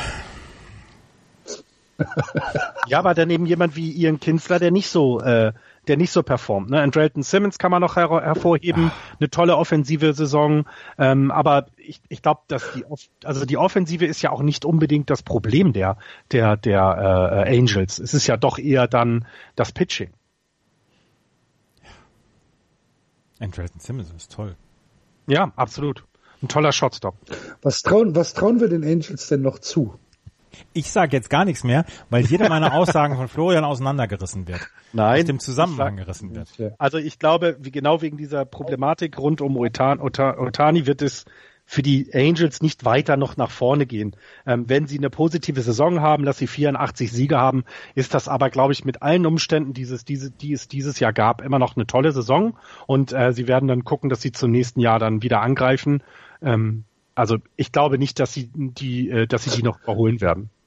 Ich glaube auch nicht, dass sie 84 Siege und damit Vierter in der Division, ne? Genau. Großartig, oder? Und Cleveland holt sich mit 84 Siegen den Divisionssieg und macht die lange Nase. Und gewinnen dann die World Series. Ja. Wahrscheinlich, genau. Ja. Okay. Dann äh, schließen wir hier die American League ab und wechseln die Liga ein, in eins, die eins, eins, eins, eins, eins, eins, eins, äh, Nee, nix mehr. oh, der war gut. Ich der hab, war gut, Andreas. ich hatte noch was zu den Texas Rangers, aber das war gar nicht so interessant, deswegen. Lass uns rübergehen. oh, entschuldigt, das war jetzt sehr gut, ja. Darf ich? Ja. ja. National League. Fangen wir hier auch im äh, Osten an wenn ich mir die Tabelle angucke im Osten, äh, mir fällt dazu nichts ein. Die Phillies 49, 37. Die Braves dahinter 50, 38. Die sind also spielgleich sozusagen. Die Washington Nationals 45, 43. Fünf Spiele zurück. Dann die Mets 35, 50 und die Marlins 36 55. In einem Rennen zwischen der American League Central und der National League East um die ähm, herausforderndste Division im äh, Baseball 2018. Wer macht da das Rennen, Florian? Auf jeden Fall die National League East, weil die wesentlich besser ist als alles, was in der in der. Central da rumläuft. Äh, ich würde eher vielleicht die äh, American äh, National League West vergleichen. Also sowas wie die Rockies oder Giants, das sind keine echten Contender, die haben irgendwie nichts dahinter stecken, wie zum Beispiel die Phillies und die Braves. Ich finde eher, dass bei den bei den beiden Mannschaften du siehst, ne, der Umbruch kann dir auch schneller hinten rüberfallen und äh, zu Erfolg führen und äh, wie sehr sich dann. Ach, was National heißt denn Erfolg? 50 Siege, 38 ja. Niederlagen. Also entschuldige bitte, das ist besser als alles, was man vorher äh, oder was man auch bei anderen Teams äh, sieht. Also die Dodgers haben nur 48 Siege, die Rockies nur 46 und die Giants auch nur 46. Die Braves sind ein echt gutes Team dieses Jahr und die Phillies genauso. Wir haben halt immer noch die Phillies und die Braves der letzten drei Jahre im Kopf und das muss man ganz schnell ja, jetzt aber vergessen. trotzdem. Also es gab diese Woche eine Serie zwischen den Phillies und den Nationals, die die Phillies 3 zu 1 gewonnen haben. Äh, zwar drei knappe Siege, jeweils immer nur ein Run Unterschied und das Spiel, was sie verloren haben, haben sie mit zehn Runs auf die Mütze bekommen, mit zehn Runs Unterschied. Aber trotzdem, sie gewinnen knappe Spiele zu Hause gegen die Nationals drei von vier. Und das ist halt etwas, was ja, keine Ahnung, das, das, das kriege ich gerade nicht verarbeitet. Ja, aber weil du immer noch an die Phillies von vor zwei Jahren denkst. Nein, weil ich Doch. die Nationals halt einfach immer noch als viel zu stark ja, dann für diese Division ansehe. Dann, dann, okay, dann fangen wir mal an mit den Nationals. Und da müssen wir, bei den Nationals müssen wir äh, einen wesentlichen Punkt äh, in dieser Woche ansprechen. Das war der Sweep gegen die Red Sox. Da war der WhatsApp-Channel ja voll von euch beiden, dass sie gesagt haben, oh mein Gott, was ist bei denen denn los? Also bei den Nationals, weil das war ja wirklich erbärmlich, was sie da geboten haben. Offensiv wie defensiv. Und es gab nach dem, äh, nach der letzten Niederlage, da hatten sie fünf hintereinander dann verloren, eben diese zwei Spiele gegen die Phillies, als du die Serie gerade angesprochen hast, und eben besagte drei gegen die Red Sox. Da gab es ein teaminternes Meeting und zwar ausschließlich die Spieler ja. haben sich getroffen, ohne Management, ohne alles. Ähm, es soll wohl, so, so wie man das in, äh, gelesen hat, es soll wohl auch sehr laut geworden sein in der äh, in diesem Meeting. Unter anderem hat Max Scherzer sich wohl ja ähm, vor die Teammates gestellt und sie angebrüllt. Also Yelling ist, glaube ich, nicht nur sondern das ist ja nicht mal Schreien, sondern das ist Brüllen. Ähm, so, und seitdem, und das ist ja dann wiederum sehr lustig, haben sie dann jetzt, gut, es war nur gegen die Marlins, aber drei Spiele hintereinander gewonnen. Das ist das erste Mal gewesen, dass sie ähm, zwei Spiele hintereinander gewonnen haben, das, äh, seit einem Monat. Also die die Nationals waren so schlecht, dass sie es nicht geschafft haben, in der schlechten National League das gebe ich, da gebe ich dir vollkommen recht, äh, äh, Axel. Die National League ist insgesamt schlechter als die American League dieses Jahr, weil sie keine herausragenden Teams hat. Und die Nationals müssten eigentlich dazu gehören. Und genau in dieser Division könnten sie es auch weiterhin. Sie müssten sich nur mal anstrengen. Und das kam auch aus diesem Meeting raus. Es kam raus, dass die gesagt haben, wir können es doch eigentlich. Was fehlt uns denn jetzt? Und naja gut, sie sind denn jetzt mit drei Siegen in Folge erstmal gestartet und jetzt muss man mal gucken, ob das nachhaltig war, dass, dass die sich jetzt vielleicht mal zusammen gerauft haben. Das ist das, was du über die, über die Nationals im Moment sagen kannst. Mark Reynolds Gut, gestern man mit darf 10. bei den Nationals halt nie die DL vergessen, ne? Ja. Und Mark Reynolds gestern mit 10 RBI gegen die Miami ja. Marlins. Ui. ja, und vor allen Dingen äh, fünf, äh, das waren erst fünf, es gab erst 15 Spieler in der Geschichte der MLB, die 10 RBIs geschafft 10 haben. RBI. Das finde ich sehr bemerkenswert. Ähm, und bei den Nationals muss man dann auch sagen, und vielleicht ist das eben so ein Turning Point in dieser Saison. Man muss es jetzt beobachten. Ähm, die Miami Marlins, also man kann es jetzt auch negativ denen auslegen, haben im vierten Inning 9-0 geführt gegen die Washington Nationals. Ja. Und dann ging es los, so dass sie am Ende 14 zu 12 verloren haben. Die, das sagt viel über die Marlins. Und ich gehe ganz fest davon aus, ohne die Ansprache hätten die Nationals dieses Spiel 9-1, 9-3 verloren. Das kann ich Aber ir irgendwas die ist in der Mannschaft. Die, die Nationals lassen diese Woche ihre gesamte Wut an den ja. Miami Marlins aus. Und ich weiß nicht, ob das in irgendeiner Weise gerechtfertigt ist. Ja. Aber wenn man sich die jetzt eben genau mal anguckt, ich habe diese Woche zweimal Geschichten über die Nationals gehört und gelesen, da ging es auch unter anderem um Bryce Harper, dem wir ja so ein bisschen eine schlechte Saison attestieren, was ja von, wenn man sich die Werte anguckt, ähm, die er äh, ähm, an die, auf die Platte legt, ja auch in Teilen stimmt. Ähm, was man bei Bryce Harper aber nie vergessen darf, das ist halt jemand, der wohl neben dem, dass er also der, dass er gut spielt, der, der arbeitet sehr viel. Also sie haben ihn jetzt Bälle an der 1B äh, aufnehmen lassen in irgendeinem Training und alle wundern sich, was das soll. Aber irgendwie müssen sie was tun, damit es einen Ruck in diesem Team gibt, damit es wieder vorangeht.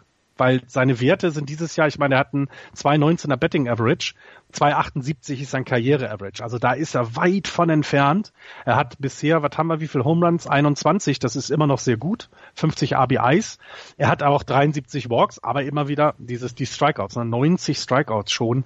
Das ist natürlich sehr, sehr viel. Bei welchem Team sind wir jetzt eigentlich? Bei den Phillies. Wir, wir sind eigentlich quer über den über die über die Division. Ich habe ein bisschen den Überblick hier verloren. Nein, bei den Nationals. Wir hatten jetzt mit den Nationals an, angefangen. Ich wollte erklären, dass die Nationals eben dieses Jahr nicht gut sind, aber und das darf man nicht vergessen, die Philadelphia Phillies und auch die Atlanta Braves, die haben beide ein richtig gutes Team beisammen. Sonst hättest du nicht zu diesem Zeitpunkt schon 50 respektive 39, äh, 49 Siege. Also das, das wollte ich, das wollte ich jetzt nochmal gerade sagen. Man kann auf die Saison der Braves, der Phillies und der Nationals gucken, ohne in irgendeiner Weise ähm, ja verächtlich drauf zu gucken, weil die die Phillies haben in der letzten in der letzten Zeit viel gemacht, um ihren Rebuild einzuleiten und es zahlt sich so langsam aus. Die Braves haben mit Ozzy Albies jemanden, der unglaublich aufregend ist, ja mit mit ähm, da, da laufen Acuna Junior rum etc. Freddie Freeman, das sind alles, das sind beides Teams, die Phillies und die Braves, die wirklich einiges getan haben und das ist nicht Glück oder das ist nicht eine Fügung des Schicksals, sondern da steckt harte Arbeit dahinter, glaube ich, meine ich. Und ich finde, das sind zwei gute Geschichten im Moment. Und ja, das ist eine strange Division, weil ähm, die Washington Nationals irgendwie alles dafür tun, ihre Saison selber kaputt zu machen. Aber ich glaube, du kannst beide Dinge voneinander isoliert betrachten. Und, ähm, ja, ja, finde ich auch. Und ich finde, man, wir tun denen da ein bisschen Unrecht äh, in der Bewertung, dass wir sagen, ja, die Nationals müssten, müssten, müssten. Tue ich auch gerne. Die Braves spielen eine verdammt gute Saison und es, sie haben eben, wie du es gerade gesagt hast, sehr viel Potenzial, dass es die nächsten Jahre so weitergeht. Und sie können sich ja auch zum Beispiel erlauben, dass sie ihren ähm, hohen Draftpick, ihren achten Draftpick, dieses Jahr gar nicht äh, äh, keinen Vertrag angeboten haben. Sie haben ihm weniger Geld angeboten als das, was in seinem äh, äh, Draftpick-Höhe möglich gewesen wäre, sondern haben gesagt, nö, machen wir nicht, brauchen wir eben auch nicht mehr, das Geld dort jetzt schon reinzustecken, sondern wir haben jetzt ein Team zusammen, ähm, wo wir, äh, wo wir wissen, dass wir die nächsten zwei, drei Jahre mit einigen Verstärkungen äh, äh auf jeden Fall um den Divisionstitel mitspielen und dann irgendwann so reich sind, dass es sogar noch weitergeht. Und das finde ich halt sehr fantastisch. Da wir im Moment noch kein Team jetzt rausge, ja, rausgestellt haben, habe ich drei Sachen, jeweils zu den Nationals, zu den Braves und zu den Phillies. Von den Nationals. Äh, Steven Strasburg kommt so langsam Richtung äh, aktive Zeit wieder zurück, beziehungsweise vom Runterkommen der DL. Er hat ähm, drei, äh, 50 Pitches während eines Simulated Games geworfen, Freitagnachmittag in Washington und Dave Martinez hat gesagt, Steven sieht sehr, sehr gut aus, das ähm, könnte, ähm, er könnte am Dienstag eventuell zu einem Rehab-Assignment dann gehen. Ähm, wenn er einen Rehab-Assignment-Start macht am Dienstag, würde noch einer folgen und danach könnte er nach dem All-Star-Break direkt dann zurückkommen ähm, von der Disabled List. Steven Strasburg hat tatsächlich einen, einen Impact auf die Nationals. Er hat eine gute Saison bislang äh, gehabt. Er hatte 13 Starts, 3,46er ERA. Zusammen mit Max Scherzer wäre das und, und ähm, wie heißt er nochmal? Gio Gonzalez. Gio Gonzalez äh, wäre das natürlich eine, eine überragend gute 1-2-3 Rotation, die die ähm, Nationals dann hätten. Und das wäre dann auch so eine Geschichte, wo man sagen könnte, okay, dann werden die Washington Nationals langsam wieder das Team, was wir kennen, beziehungsweise was wir meinen zu kennen. Und ähm, ja, diese, diese, diese Spiele gegen die Red Sox sahen nicht gut aus, aber vielleicht kommen sie dann jetzt nach dem All-Star-Break dann auch wieder auf die Füße. Bei den Atlanta Braves hat Ozzy Albies äh, seinen 50. Extra Base-Hit der Saison ähm, gehabt und er ist erst der dritte Braves-Spieler in der an tollen Spielern so reichen Braves-Historie, der 50 Extra Base jetzt vor dem All-Star-Break geschafft hat. Ähm, zwei Spieler haben das vor ihm geschafft, Daryl Evans in 1973 und ähm, der eine oder andere wird den Namen schon mal gehört haben, Hank Aaron 1959. Also Ozzy Albies wird in einer Statistik schon mit Hank Aaron in einem Atemzug genannt und ähm, die Philadelphia Phillies sind jetzt auf Platz 1 in der National League East. Das ist das späteste äh, oder das späteste Datum, wo sie äh, auf Platz 1 in der National League East liegen seit der 2011er Saison. Und damals, ja, noch, damals noch mit einer, mit einer reichlich anderen Mannschaft. Genau, und ähm, wenn man sich das alles anguckt, jetzt äh, äh, ab, ab, abschließend auch zu den Braves, ist es eben, dass so jemand daneben wie Freddie Freeman, der ein bisschen länger dabei ist, eben auch eine fantastische Saison hat, ähm, mit de, also der beste First Baseman ähm, nach Paul Goldschmidt, würde ich sagen, oder vielleicht mit ihm zusammen in der National League. Äh, und auch Nick Markakis eine ganz fantastische Saison mhm. spielt. Ähm, und dieses junge Team eben, ja, ja, es schafft, dass, dass, dass die dann ja wachsen können, ne? dass die die Chance haben, dass die, die, die Last nicht auf deren Schultern liegt, sondern auf den, auf den, auf den älteren Spielern und so wie jemand wie Ozzy Albis dann eben so glänzen kann. Das ist ganz, ganz fantastisch, ähm, was die, was die äh, Spieler da in der Offensive äh, machen. Aber ich finde eben auch, dass die dass sie es im Pitching sehr gut hinkriegen. Ne? Wir hatten immer gesagt, du musst ein Team um Julio Teheran aufbauen, wenn du vorangehen willst. Und das ist noch nicht mal deren bester Starting-Pitcher, ähm, sondern das sind eben dann jemand wie Sean Newcomb oder eben Mike Foltinewitz. Oh, mhm. Das sind, das sind die, die im Moment dieses Team, was auch das Pitching angeht, tragen. Und ähm, ja, das äh, macht Hoffnung und, und auch Spaß. Ich glaube, da guckt man auch in die nächsten Jahre sehr mit sehr viel äh, Wohlwollen hin. Jetzt muss ich fragen, wo ihr seid. Ich war kurz. Wir haben, wir haben ignoriert, dass du die Phillies und Braves hast und einfach mal positiv. Ich hasse sie ja gar nicht. Das stimmt ja. Das ist ja was schon wieder für eine üble Nachrede. Du kennst mich doch. Die, die, die Phillies haben immer einen Platz in meinem Herzen. Allein für das rüpelhafte Publikum und den Philly Fanatic. Und bei den Atlanta Haben wir darüber überhaupt schon gesprochen, dass das Philly Fanatic mit dem Hotdog eine Zuschauerin abgeschossen hat? Haben wir noch nicht. Haben wir noch nicht, oder? Nee. Wir beide auch nicht, ne? Philly Fanatic nee. hat, hat ja diese Hotdog-Maschine oder diesen, diesen, diesen, diese Hotdog-Schleuder, wo er Hotdogs mit ins, ins Publikum schießt. Und da hat er eine ältere Dame. Das ist auch schon wieder so eine brillante Idee, ne? Aber das machen die seit, seit, seit Jahren. Ja, ich weiß, ja, ja. Das machen die seit Jahren bei jedem Heimspiel. Und er hat eine Dame, hat er mit dem Hotdog getroffen, die ein mordsmäßig blaues Auge davon hat, davon getragen hat. Aber, aber sie hat gesagt, sie würde, sie würde ähm, die Phillies nicht verklagen, ähm, weil sie sagt, das ist eine schöne Tradition und es soll so bleiben.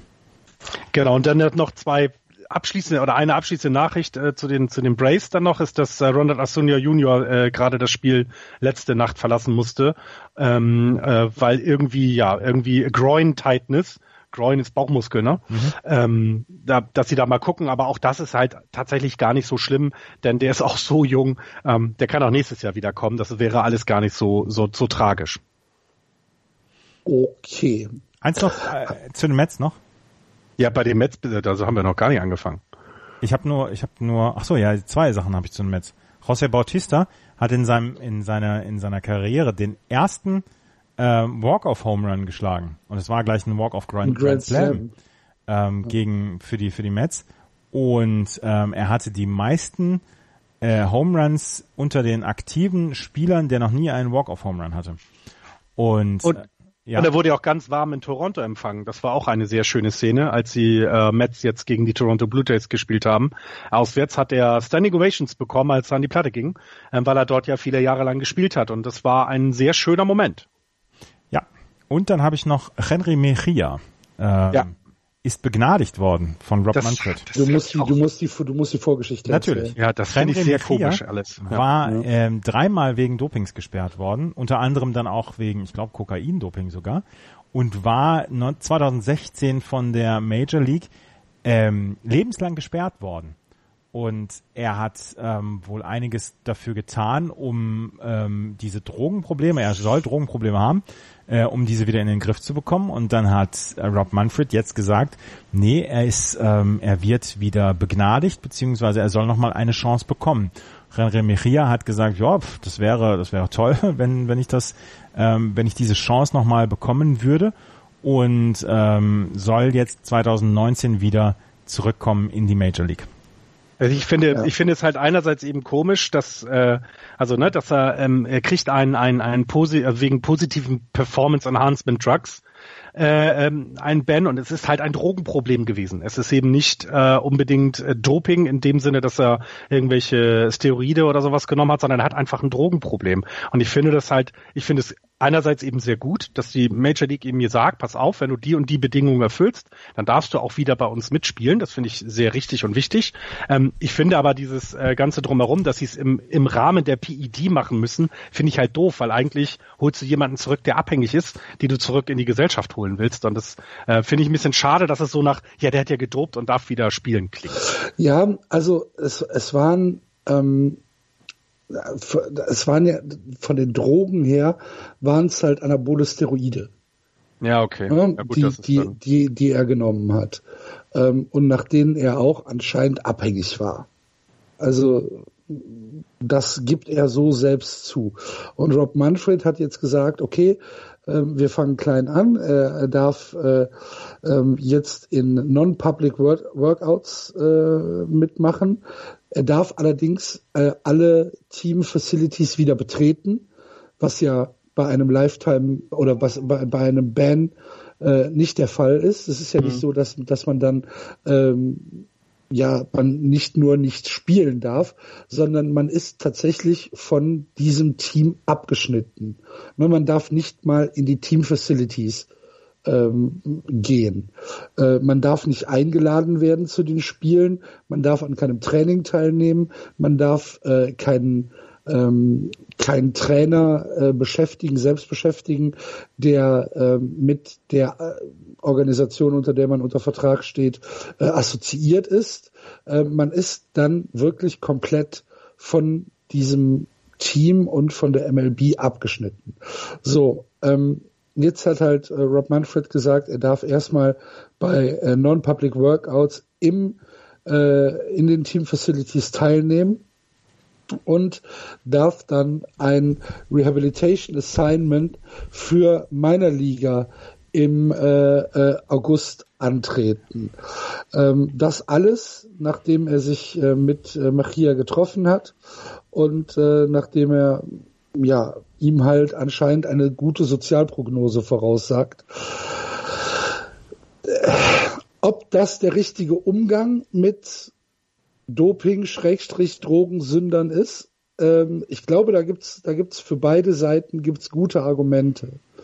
Äh, auf der einen Seite kannst du sagen, gut, der hat betrogen, ähm, er hat wissentlich dieses PED-Programm der MLB unterlaufen. Äh, und das dreimal hintereinander, was halt dumm ist, ähm, dann muss er mit den Konsequenzen leben und muss sich vom Baseball verabschieden.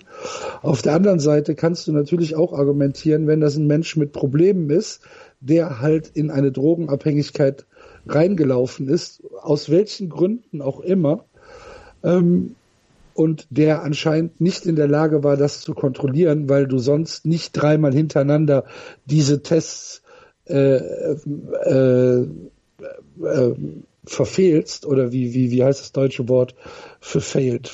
Ich weiß es nicht. Ähm, auf jeden Fall kannst du dann natürlich sagen, okay, er ist jetzt ähm, vielleicht geläutert, er hat Programme zur äh, zur Drogenabstinenz mitgemacht. Äh, vielleicht geben wir ihm noch mal eine Chance. Er ist 29 Jahre alt. Äh, klar sollte sein, dass das halt äh, ja, dass es da keine Wiederholung mehr geben darf. Ne? Ja, also wie gesagt, ich finde ja auch, wenn es wirklich tatsächlich eben eine Abhängigkeit ist, dann finde ich eine zweite Chance immer wichtig und gut. Ähm, wenn es aber ja, eben aber was heißt zweite Chance? Es ist ja, es ist ja die vierte Chance. Ja, eben. ne? Also es ja. ist ja schon lange keine zweite Chance mehr, ja, das stimmt. weil wenn man sich die äh, die PD-Strafen äh, der MLB anguckt, dann ist es ja nicht vergleichbar mit irgendwelchen äh, WADA-Strafen oder mit irgendwelchen Strafen, äh, die für äh, von mir aus Leichtathleten, äh, Langläufer, was auch immer äh, gegeben werden. Ja, klar. Also ich, ähm, ich, ich bin mal sehr gespannt, wie es denn für ihn ausgehen wird, ob er nochmal einen neuen Vertrag bekommen wird, ähm, dann äh, für die neue Saison und vor allem, wie er sich selber dann verhalten wird. Das ist, äh, das wird dann sehr, sehr, sehr spannend sein. Ich bin auch gespannt, was Pete Rose dazu sagt. ja. ja, Moment, das war ja Wetten. Ja, ja, gut, aber ich meine, äh, ja. aber da, da sagt keiner, Mensch, da wird er nochmal eventuell begnadigt, sondern. Ja, sie haben es ja versucht in Teilen letztes Jahr, aber er hat sich ja durch eigene Aussagen immer wieder, immer wieder so ein bisschen ins Abseits gestellt. Das ist eine schwierige Situation. Ja. Schwierige also Situation. Ich, er, er, ist halt, er, ja, ja. Ich finde halt, Pete Rose hat einen Punkt. Ja, du, wenn du, wenn du, ganz ehrlich, wenn du weiterhin äh, umgehst, äh, so wie, wie mit Leuten mit wie mit Barry Bonds, dann kannst du Pete Rose nicht ausschließen. Punkt. Das geht nicht. Das funktioniert, in, das, das kannst du nicht machen. Das ist, ist unmöglich. Der Barry Bonds darf in jeder äh, äh Franchise rum vorwerken, wie er möchte, ähm, obwohl er eben auch gedopt hat und, und damit sogar Rekorde gebrochen hat. Ähm, und dann kannst du Pete Rose nicht ausschließen. Das finde ich äh, ist ganz komisch. Aber lass uns mal zu den Marlins kommen, sonst verheddern wir uns noch. Was gibt's denn bei den Marlins? Ich hab, äh, wenn wir über die Marlins sprechen, lege ich auf. ich wollte doch nur kurz sagen, dass es bei denen nicht so gut aussieht im Moment. Wir hatten das Spiel gegen die äh, Nationals angesprochen, wo sie 9-0 führen. Äh, und äh, sie haben mal wieder so eins von diesen 16, 20 Inning-Spielen gehabt gegen die Rays auch. Da haben sie dann äh, ähm, Ach, ich glaube, bis ins, ja, bis ins 16. Inning sind sie gegangen und dann haben sie 9-6 verloren. Das ja. kann man über die Marlins sagen. Ja. Sonst selbst selbst Trade-Gerüchte gibt es nicht viele um sie herum. Ähm, was ich so gelesen habe, ist, dass was, was, entschuldige bitte. Naja, was wer der das auch für Gerüchte sein? Naja, wer der geht, wer vielleicht noch äh, Second Rider äh, on Barraclough. Ja, und und äh, also das ist halt sehr sehr sehr sehr merkwürdig im Moment. Und dazu war dann in diesem Artikel war ein Bild von einem sich in der Sonne ahlenden, also im Stadion sitzend, also ich habe in der Sonne so ein bisschen bräunenden äh, Derek Jeter. Das war ein sehr merkwürdiges Bild dazu. Dass er überhaupt ins Stadion geht. Nein, dass er sich, wenn es so in dem Team los ist, da einfach hinsetzt und so sieht so aus, ach, das geht mich doch alles nichts an. Also in diesem Artikel zusammen, wo drin steht, dass eben äh, man sich, dass sie eigentlich sagen, sie wollen nicht mehr was tun, weil sie gar nicht, ne, weil sie auch gar nicht wissen, wo sie hingehen. Und dann siehst du einen sich in der Sonne einen Derek Jeter dazu. Das war ein sehr äh, nettes Bild. Na gut. Beobachten wir das mit Interesse weiter und wechseln derweil die Division und äh, schauen auf die National League Central, die weiterhin angeführt wird von den Milwaukee Brewers mit 53 Siegen und 36 Niederlagen. Dahinter die Cubs 50, 36, anderthalb Spiele also zurück. Die St. Louis Cardinals 46, 42, die Pirates 40, 48, also acht Spiele negativ und die Cincinnati Reds 39, 50 allerdings mit 6 und 4 aus den letzten 10 Spielen, also nicht mal Kategorie Kanonenfutter, die Cincinnati Reds. Die Milwaukee Brewers äh, mit einer äh, anständigen Woche, äh, beziehungsweise anständigen letzten zehn Spielen, sieben und drei, haben äh, jetzt letzte Nacht das einzige Spiel der Woche verloren.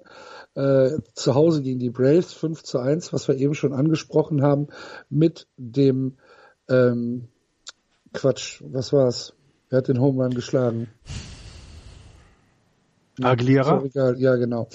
Ähm, davor halt äh, zwei Spiele, nee, drei, nee, zwei Spiele gegen die Braves gewonnen, drei Spiele gegen die Twins gewonnen, also ein Sweep, äh, wo sie zweimal Shutout geblieben sind und äh, eine Serie gegen die Reds gesplittet, zwei und zwei, wobei da eine Niederlage dabei war mit zwölf und drei bei den Reds, die ein wenig für Aufsehen gesorgt hat. Wir sprechen seit Monaten darüber, dass die Milwaukee Brewers an der Spitze sich eigentlich nicht halten können und doch tun sie es. Warum, Andreas? Das kann ich dir nicht zu 100% genau sagen. Die ähm, Milwaukee Brewers sind für mich eine der ganz großen Unbekannten dieses dieser ähm, dieser Saison bislang, weil ähm, sie haben sie haben ordentliche Leistungen von von ihren Starting Pitcher zum Beispiel bekommen. Ähm,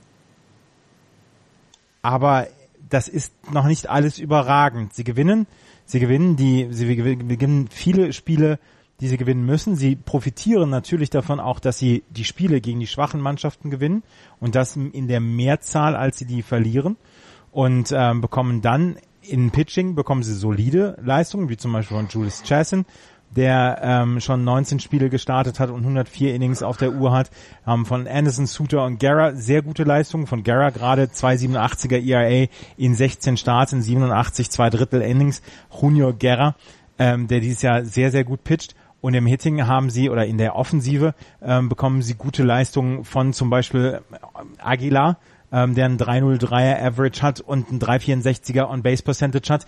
Die On-Base Percentage ist sehr, sehr gut von den äh, Milwaukee Brewers und das geht durchgehend. Äh, Lorenzo Kane mit einem fast 400er äh, On-Base Percentage. Das heißt, er kommt wirklich auf Base. 43 Walks schon äh, provoziert, 42 Walks von Travis Shaw schon äh, produziert, 30 Walks von Christian Jellick. Also die Jungs kommen auf Base und dann äh, gewinnen sie dann auch diese Spiele und das ist eine sehr gute Leistung. Es ist ähm, also du hast nicht diese Spieler, die ähm, rausstechen, wo du sagst, der Mookie Betts, JD Martinez, ähm, wie sie alle heißen, Mike Trout oder so, du hast halt ein, ein durchgehend gutes Team und das macht die Milwaukee Brewers dieses Jahr wahrscheinlich so stark. 52 Siege. Also der Star ist die Mannschaft, ja. ja. das gibt's ja. zu lachen. 52 nee, das stimmt, das passt gut, das passt gut. Ja. Ähm, drittmeisten Siege vor einem All-Star-Break in der Franchise-Historie für die Milwaukee Brewers. Ja, und, und äh, in der Offseason eben diese Verpflichtung von Lorenzo Kane kann man vielleicht auch ein bisschen mit äh, der Verpflichtung von JD Martinez vergleichen. Nicht was die Leistung angeht, da ist Martinez um Meilen weit besser, aber dass eben genauso ein Puzzlestück noch gefehlt hat äh, oder letztes Jahr gefehlt hat und dieses Jahr da ist. Jetzt ist er nicht der überragende Spieler, aber sie kriegen eine vernünftige Leistung von jemandem, der Erfahrung hat, ähm, der auch eben schon weitergegangen ist als mal positiven Rekord zu haben, das ist manchmal eben auch äh, etwas, was dir helfen kann als Team ähm, und, und dich vielleicht dann eben besser macht, als du es vorher erwartet hast. Ich glaube aber auch, wie bei den äh, Phillies und bei den Braves in der American League, äh, National League East, ist es hier so, dass eben die Chicago Cubs noch nicht ganz so performen, wie man es von ihnen erwartet hatte. Sie kommen ja jetzt langsam und äh, äh, schleichen sich ja immer mehr an die Brewers ran, dass, ähm, dass natürlich die gute Leistung von den Brewers da ist, aber man ja eigentlich erwartet hat, dass die Cubs diese Division dann gewinnen werden. Ja, ja. Sie werden sie auch gewinnen. Ja, ich, die sind jetzt anderthalb Spiele, das ist ja, das ist ja, das ist ja nur drei Spieltage, da sind sie vorbei. Also das geht ja wirklich schnell dann. Ähm, Ach, und hier zählt es auf einmal, ja? Ja, also ich finde eben, dass, dass du bei den Brewers eben äh, auch dort wieder vernünftig zusammengestellten Kader hast, der, der dir eben, ja, wenn du, wenn, wenn alle auf ihrem höchsten Niveau spielen, ähm, mitmachen kannst. Und ähm, ich hoffe auch, dass sie dass sie es in die Playoffs schaffen. Das würde mich für sie sehr freuen wieder. Mich auch. Ich finde es auch, ich finde es auch ganz nice. Besser als St. Louis. Ich hasse St. Louis. Jeder hasst St. Louis. Niemand mag die Cardinals. Die Cubs auch mit einer sehr, sehr, sehr, sehr guten Woche. Nur eine Niederlage gegen die Reds. Äh, ansonsten Siege gegen die Tigers, zwei am Stück. Siege gegen die Twins. Alles Schlachtfeste. 10-6, 14-9 und 11 zu 10. Also kein, äh, kein, kein, äh, keine Pitching Performance in dieser Serie gegen die Twins und davor ein Split gegen die Dodgers, wobei sie auch ein Spiel 11 zu 5 gewonnen haben und das andere 9 zu 4. Äh, die Niederlagen waren eine 2-1 und eine 7-5 Niederlage. Äh, bei den bei den Dodgers, äh, Quatsch, bei den Dodgers, bei den Cubs äh, aktuell äh, Leader in der Betting Average. Wer ist das? Ich habe es gerade vor mir stehen, deswegen will ich es nicht sagen. Ah, okay. Ich weiß es nicht. Albert Almora. Oh ja. Centerfielder mit einem 3,24er Betting Average und einer äh, 3,65er OBP bei einem 4,53er Slugging. Wahrscheinlich nicht derjenige, den, äh, den man da unbedingt auf dem Zettel äh, haben muss. Äh, Javier Baez mit schon 63 RBIs und 17 Home Runs und insgesamt äh, natürlich wieder mit richtig guter Offensivproduktion. Im Betting sind sie mit 440 gescorten Runs äh, aktuell Vierter, haben die zweitbeste Betting Average und die beste On-Base Percentage. Was so ein bisschen abfällt dieses Jahr, ist es Pitching. Ähm, ja. Da gibt es tatsächlich einige Schwierigkeiten bei den äh, Chicago Cubs. Ähm, wo, wo muss der Ansatz äh, hin? Oder was, was müssen die, was müssen die Cups machen, damit es da besser wird? Besser werfen. Also ähm, ja, besser. es ist schwierig. Besorgnis, also besorgniserregend sind tatsächlich Tyler Chatwood und Kyle Hendricks. Tyler Chatwood in seinen letzten vier mhm. Starts hat er einen 8,27er ERA, Kyle Hendricks einen 6,29er ERA. Äh, José Quintana mit 4,28 in seinen letzten fünf Starts und äh, Montgomery mit in seinen letzten Starts mit einem 3,44er ERA sind solide, sind gut. Und John Lester mit einem 1,80er ERA in seinen letzten fünf Starts ist einfach ähm, der Anker ähm, dieser Rotation. Ähm, Hendricks und Chadwood, da würde ich mir in der Tat Gedanken drum machen, weil das ist nicht gut und da müssen die Chicago Cubs vielleicht sogar nochmal äh, schauen, ob sie was im Starting Pitching in der Tiefe machen, um vielleicht dann Montgomery, Lester und Quintana ähm, erstens zu entlasten, zweitens vielleicht auch jemanden ähm, zu bekommen, der in einer möglichen Playoff-Serie ein viertes Spiel pitchen könnte und dann die ähm, Konkurrenzsituation dann auch für die anderen beiden dann ähm, erhöhen könnte. Kyle Hendricks hatte schon tolle Jahre, auch Tyler Chatwood hatte bei den Rockies gute gute Zeiten, aber das ist dieses Jahr noch nicht ausreichend. Das kann man so sagen, es ist nicht, nicht ausreichend. Gerade, gerade Tyler Chatwood, der erst 79 Innings auf dem Mount stand, ist dann auch jemand, der dafür sorgt, dass das äh, Bullpen regelmäßig Überstunden leisten muss. Ja. Ne? Ja, aber lasst mal Judavish da nochmal wieder zurückkommen. Ah, also, ja, ja, der, ja, das, hab ich das vergessen. ist, glaube ich, etwas. Äh, und eine zweite Sache ist, es gibt ja, äh, wenn wir gleich zu den Cincinnati Reds ausführlich was erzählen. Aha, äh, gibt es ja, gibt es dort ja einen Spieler, der sich gerade wieder ähm, in den Vordergrund spielt. Und ähm, Matt Harvey hat im Moment richtig gute Zahlen ähm, und wäre dann vielleicht jemand, den die Reds auch sofort weitergeben könnten und noch, um noch etwas dafür zu bekommen für ihren Umbruch, den sie, den sie ja weiter vorantreiben wollen. Und ich, jemand wie Matt Harvey würde zu den Cups passen, weil ich glaube, dass er äh, dort in dem Team nicht, ähm, ja, dieses ja, also er, er würde sich wahrscheinlich mehr zusammenreißen, als er das in New York getan hat, wenn äh, mit, mit Joe Madden äh, ein, ein, ein Manager hat, der ihn da vielleicht besser in den Griff bekommt. Das wäre so etwas, wo ich glaube, dass die Cups auch ähm, hingucken sollten in Richtung Starting Pitching und dann wäre das so etwas, wo du vielleicht auch gar nicht mehr so viel abgeben musst, um nochmal für diese Saison und dann äh, Unterstützung zu bekommen. Ich habe sogar schon drüber nachgedacht, mit Harvey nach Boston äh, zu, zu holen, um ihn irgendwie als, als Long Reliever umzuschulen. Ist, ist, ist, ist eine, äh, ich finde das keine schlechte Überlegung, absolut nicht. Ähm, Matt hat noch genug in sich. Er braucht, glaube ich, ein, ein Umfeld, ähm, in dem er so ein bisschen ja äh, vom, von allem drumherum abgelenkt wird und sich komplett auf Baseball konzentriert. Und ich glaube, in Boston ist das Team dazu in der Lage, ihm das zu bieten, denn die sind sehr fokussiert. Aber ich glaube, auch hier bei den Cups wird es genug Leute geben, die ihm da zurechtweisen, wenn er ein bisschen ausreißen will. Ähm, also ich kann mir gut vorstellen, dass das äh, ähm, dass es da ein, vielleicht einen Move geben kann, dass er plötzlich wieder bei einem Contender spielt. Dann sind und wir gerade bei den, bei den Cincinnati Reds. Ähm, Matt Harvey in seinen letzten fünf Starts ein ERA von 2,48. Ähm, er hat in seinen letzten, in den letzten vier von fünf Starts ist er bis ins sechste Inning gekommen und sieht inzwischen wieder deutlich besser aus. Er hat auch deutlich bessere Laune. Ähm, er fühlt sich auch besser, sagt er, dass das äh, kommt alles jetzt langsam wieder zusammen.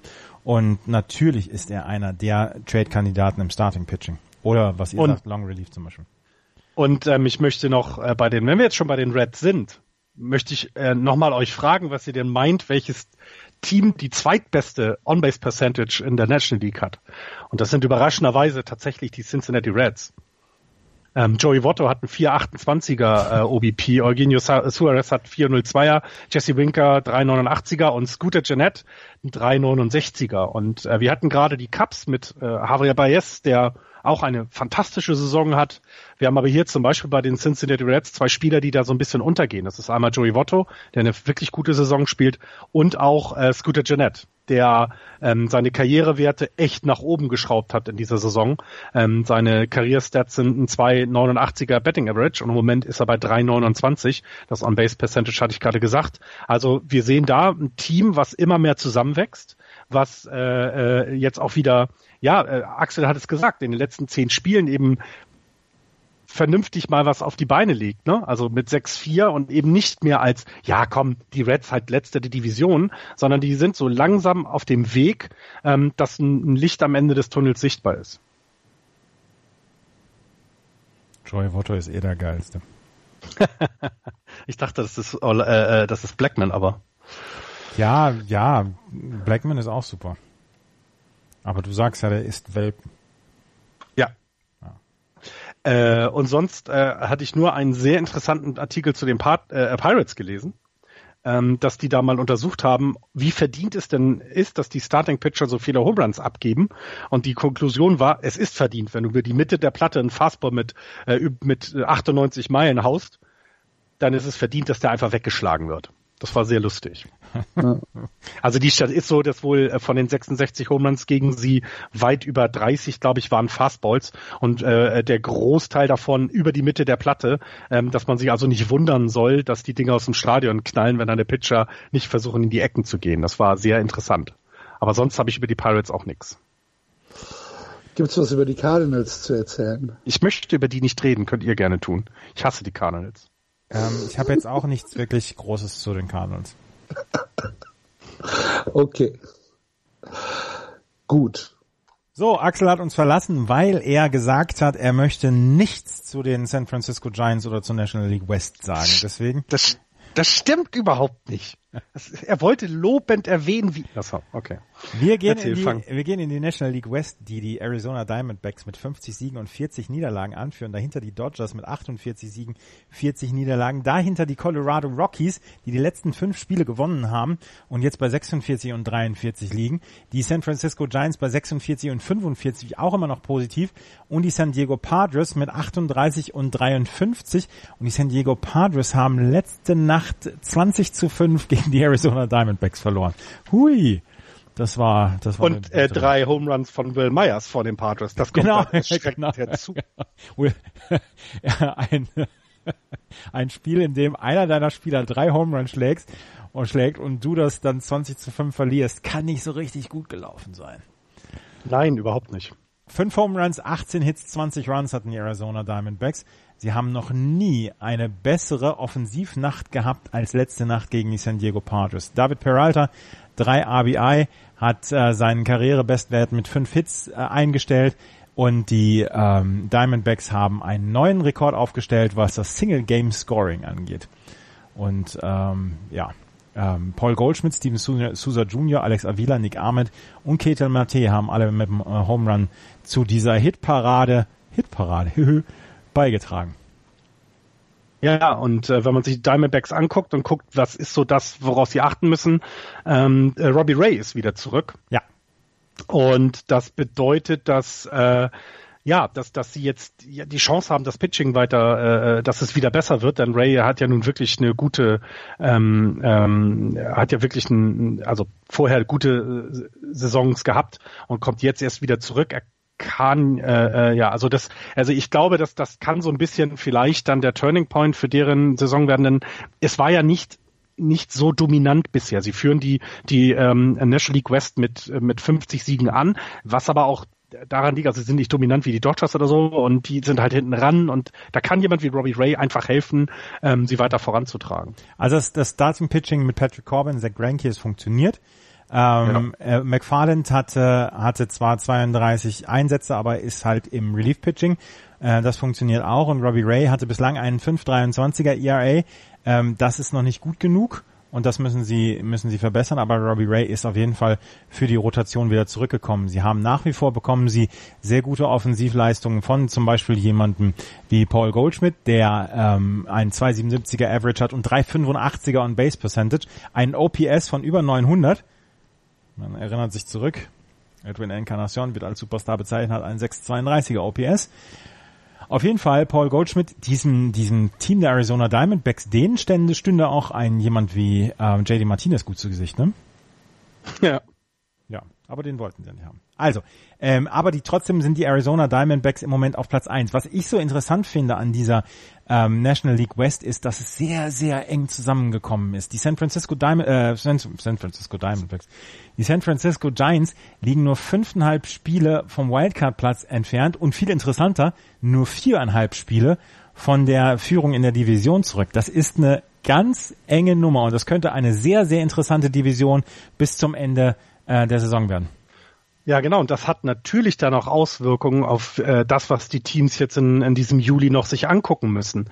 Die Diamondbacks sind jetzt nicht der Markt, ähm, der sich es leisten kann, irgendwelche Blockbuster-Trades äh, zu vollziehen. Und sie haben auch eine sehr dünne Farm. Und äh, ich habe so in den, in den, also gerade bei SB Nation hat man ja sehr viele Leute, die sich sehr stark mit den Teams dann beschäftigen. Und da wurden so Leute genannt, ähm, auf die man sich vielleicht dann ja jetzt stürzen könnte, weil die großen Jungs, die kriegst du nicht nach Arizona. Also Granky war da schon eine Ausnahme. Ausnahme.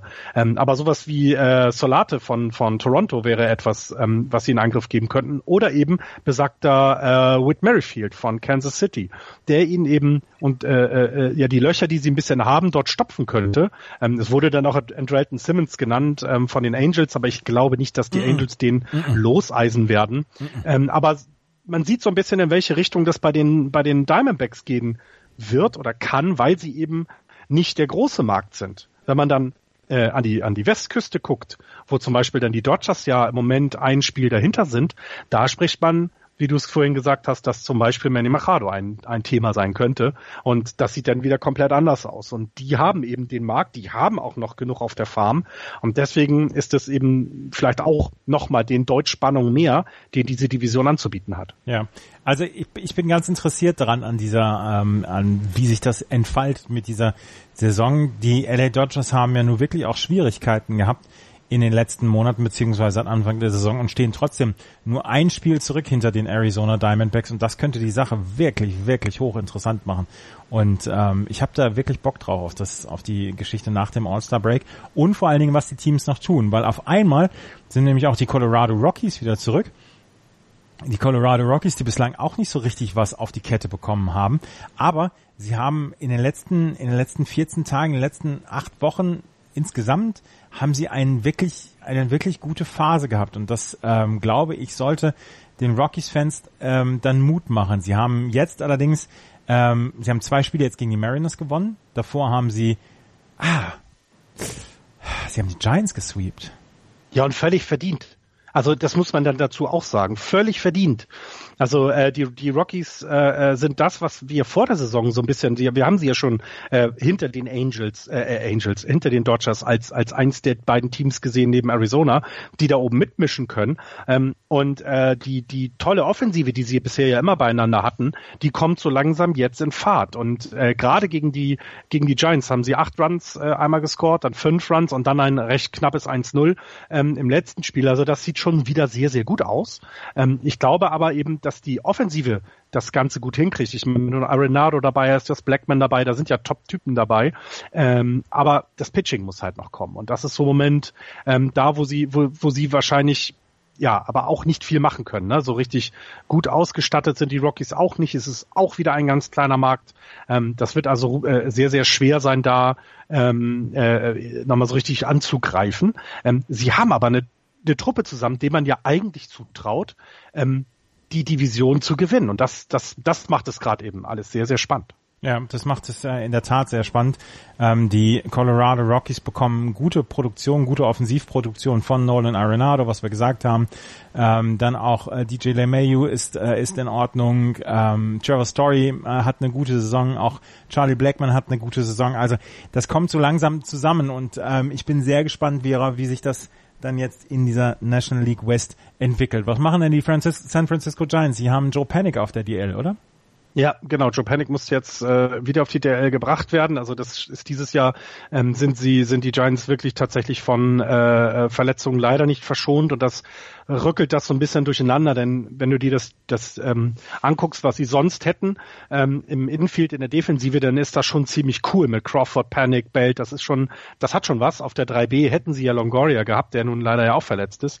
Ähm, und ansonsten ist es weiter dieses durchschnittliche. Ne? Sie hatten dann ähm, die Diamondbacks gesweept und danach sind sie eben von den Rockies selber gesweept worden, sind jetzt in der Vierer-Serie gegen die Cardinals, äh, wo sie schon zwei Spiele verloren haben. Ähm, sie bekommen teilweise dann überhaupt keine Run äh, äh, äh, und äh, keine Unterstützung, ähm, bekommen die Starting Pitcher. Ähm, du, so langsam kommen aber diese, die Leute wieder, mit denen du vor der Saison ja äh, groß gerechnet hast. Also Samacha stand wieder auf dem Mount, das ist schon mal sehr, sehr gut, ähm, weil ich glaube, jedes Team möchte so einen Pitcher in den Reihen haben. Äh, Johnny Cueto war wieder da, also ist so, es geht vielleicht jetzt so zur, zur, zur zweiten Saisonhälfte äh, kann dann das, das, das Starting Pitching vielleicht ein bisschen, bisschen mehr Unterstützung noch bekommen. Denn äh, wenn du sonst mit Derek Holland und Chris Stratton ähm, deine, deine äh, Pitcher hast, die im Moment äh, äh für die ERA-Wertung nur zählen, dann weißt du, da ist einiges schiefgelaufen. Hm. Ähm, weiß ich, was ich gelesen habe, Hunter Pence soll komplett auf sein, haben sie geschrieben. Der ist auch, ich meine, wenn du, wenn du ähm, dir das äh, Starting äh, Outfield anguckst, das spielt einfach keine Rolle mehr. Hm. Und das liegt also, er ist sehr weit davon entfernt von seiner von seiner Leistung, die äh, die er mal gebracht hat. Er ist aber für das Team sehr wichtig. Das ist halt so ein bisschen so die das Problem. Ne? Er ist jemand, der ähm, der im Clubhaus sehr ähm, sehr ja sehr wichtig ist und und das Ding kannst du nicht einfach so so jetzt ja, den kannst du nicht einfach abgeben. Das ist eine schwierige Situation. Ich will nicht sagen vergleichbar mit der mit David Ortiz. Der hat zum Glück ja bis zum Schluss seine Leistung gebracht. Aber Hunter Pence ist eben auch mit einer der ältesten Spieler, ein verdienter Spieler. So dieser Übergang ne, zu den jungen Leuten, den musst du halt vernünftig äh, wegmoderieren. Und du hast im Moment mit Mac Williamson, Gorky Hernandez und Andrew McCutcheon, eine tolle Verpflichtung, hast du halt ein Outfield, was äh, defensiv und auch offensiv schon sich sehen lassen kann. Wie äh, wird sich das denn jetzt am Ende bilden das, das, ähm, diese, diese Tabelle? Wer kommt in also, die Playoffs? Ich zitiere mal etwas, was du per WhatsApp geschickt hast. Ja. In other words, this could be a season when the Giants sneak into a wild card and then Bumgarner and Cueto get hot in postseason and Pablo Sandoval hits like six home runs and the Giants win another World Series. Also es kann tatsächlich alles passieren in dieser Division. Und es ist ein gerades Jahr. Und es ist ein gerades Jahr. Nein, also ich glaube, Hauptaugenmerk wird weiterhin darauf sein, was machen die Diamondbacks mit den beschränkten Mitteln in Richtung Trade Deadline? Was machen die Dodgers in Richtung Trade Deadline? Denn die haben Potenzial, ähm, so richtig von oben aus dem Regal, äh, aus dem Supermarktregal abzugreifen. Ähm, und dann sieht die Geschichte wieder ganz anders aus. Ich bin immer noch, also ich hoffe immer noch, dass die, dass die West noch ein Team mit in die Wildcard schicken kann. Das wäre sehr schön, weil ich glaube, dass dort ähm, einfach mehr Konkurrenz gegenüber den anderen, die dann in der in der Division äh, oder in der gesamten National League sind, äh, ähm, bieten kann und dann auch ein paar spannende Playoffs hat. Ähm, für die Giants, pff, also ich, im Moment hört man ganz wenig, in welche Richtung es bei der, bei der Trade Deadline gibt. Du hast jetzt nicht den einen Spieler, den du dir erwarten, den du holen könntest und alles wird besser. Du hast aber ja deine, deine Top-Cracks immer noch sehr lange an dich gebunden. Ähm, und das größte Gerücht wird ja nicht passieren. Nein, Madison Bumgarner wird nicht getradet. Jetzt nicht in dieser Situation mehr. Auch nie. Dann können sie, dann können sie das Stadion gleich abbauen. Ansonsten übernimmst du das. Ja, absolut. Ich flieg da, ich schwimme dahin. Und ähm, sonst finde ich, ähm, ich finde, es ist äh, äh, bei dieser Division halt so spannend, weil du so zwei Dickschiffe hast, wie die Giants und Dodgers, was den Markt angeht. Und dann eben kleinere Märkte mit Arizona, Colorado, die aber fantastisch ihre Leistung bringen und ähm, auch in Richtung Wildcard-Rennen ja noch eine, äh, äh, eine Chance haben mitzureden. Das wäre schon sehr lustig. Hast du noch was außer MLB? Äh, ich habe tatsächlich nur zu den Patres dieses wunderbare 20 zu 5 gefunden, aber sonst äh, fehlt es mir dort irgendwas, sonst habe ich nichts mehr, nein. Gut, dann lass uns nochmal in die Baseball-Bundesliga schauen, weil da ist gestern die Regular Season beendet worden. Zu diesem Zeitpunkt, wo wir aufnehmen, findet gerade das All-Star-Game in Solingen statt und ähm, danach wird eine Woche Pause sein, weil dann die Honkball Week in Harlem ist und danach geht eine Zwischenrunde los. Das heißt, die vier Teams aus der, äh, die ersten vier Teams und die unteren vier Teams machen jeweils nochmal eine Serie jeder gegen jeden und zwar zu Hause und auswärts. Sechs Wochen wird das dauern. Und dann werden die ersten beiden Teams ähm, jeweils die Playoffs-Halbfinals bringen. Das heißt, wir werden keine Playoff-Viertelfinals bekommen. Das war gestern noch so eine Frage, wie geht's denn jetzt weiter? Mhm. Wann sind denn die Finals? Die Finals sind dann irgendwann im September. Auf jeden Fall werden wir jetzt noch eine ganze Menge an Baseball bekommen und das immer von den stärksten Teams. In der Baseball-Bundesliga Nord haben die Bonn Capitals die Saison perfekt abgeschlossen und sind laut unseren Recherchen von Tim Collins und mir, wir sind, äh, wir machen das bei meinsportradio.de jede Woche eine äh, eine Aufarbeitung der Baseball-Bundesliga, sind sie das einzige Team, das es bislang geschafft hat, die Regular Season ohne Niederlage abzuschließen. Paderborn, Solingen und Doren waren schon länger qualifiziert in den Playdowns, werden dann Hamburg, Köln, Berlin und Bremen dabei sein. Und in der Bundesliga Süd gab es an diesem Wochenende noch eine Entscheidung. Die Mainz Athletics mussten gegen die St. Louis Hornets ein, ähm, ein Split erreichen, um die Playoffs zu erreichen, weil sie vorher, in der Woche vorher gegen die Mannheim Tornados äh, zweimal gewonnen hatten, hatten sie diese Ausgangsposition. Sie haben das im ersten Spiel geschafft, mit 9 zu 4 gewonnen und damit sind sie in den Playoffs und die Mannheim Tornados müssen in die Playdowns. Das zweite Spiel haben die Mainz Athletics dann mit 3 zu 2 verloren. Deswegen die Tabelle in dem Süden. Heidenheim führt vor H. Ähm, 23 Siege haben die Heidenheim Heideköpfe, dahinter die H Disciples mit 20 und 8, die Regensburg Legionäre mit 19 und 9 und dann gleich auf die Mainz Athletics und die Mannheim Tornados mit 16 und 12. Die Mainz Athletics haben allerdings den direkten Vergleich gewonnen und deswegen sind die Mannheim Tornados leider außen vor. Das äh, tut mir ein bisschen leid. Es hätte mir auch für die Mainz Athletics leid getan, aber es waren fünf fast gleich starke Mannschaften und die Mannheim Tornados beißen jetzt so ein bisschen in den sauren Apfel und sind dann in den Playdowns dabei. Wären, ja, also das würden, werden das aber, glaube ich, locker überstehen dann. Ne? Also wenn du ja. dir das anguckst, ist es doch, äh, scheint es äh, äh sehr abzufallen, was denn Stuttgart, Saarlouis und auch Ulm angeht. Davon gehe ich auch aus. Auf. Gut, ähm, das war's dann für heute, oder? Ich äh, würde sagen, dann sind wir durch. Alles klar. Nächste Woche ist die letzte reguläre Woche vor dem All-Star Break. Da werden wir dann auch nochmal eine Sendung bringen. Danach machen wir auch unsere All-Star Pause. Und äh, nächste Woche gibt's aber dann auch nochmal eine Ausgabe, eine neue Ausgabe von Just Baseball. Wenn euch das gefällt, was wir hier machen, freuen wir uns über gute Rezensionen bzw. Bewertungen bei iTunes. Ähm, wir haben auch einen Spendenbutton auf unserer Website, falls ihr den mal drücken wollt, falls ihr ein paar Euro äh, entbehren könnt, freuen wir uns auch darüber. Das war's für heute. Vielen Dank fürs Zuhören. Bis zum nächsten Mal. Playball. Tschüss. Tschüss.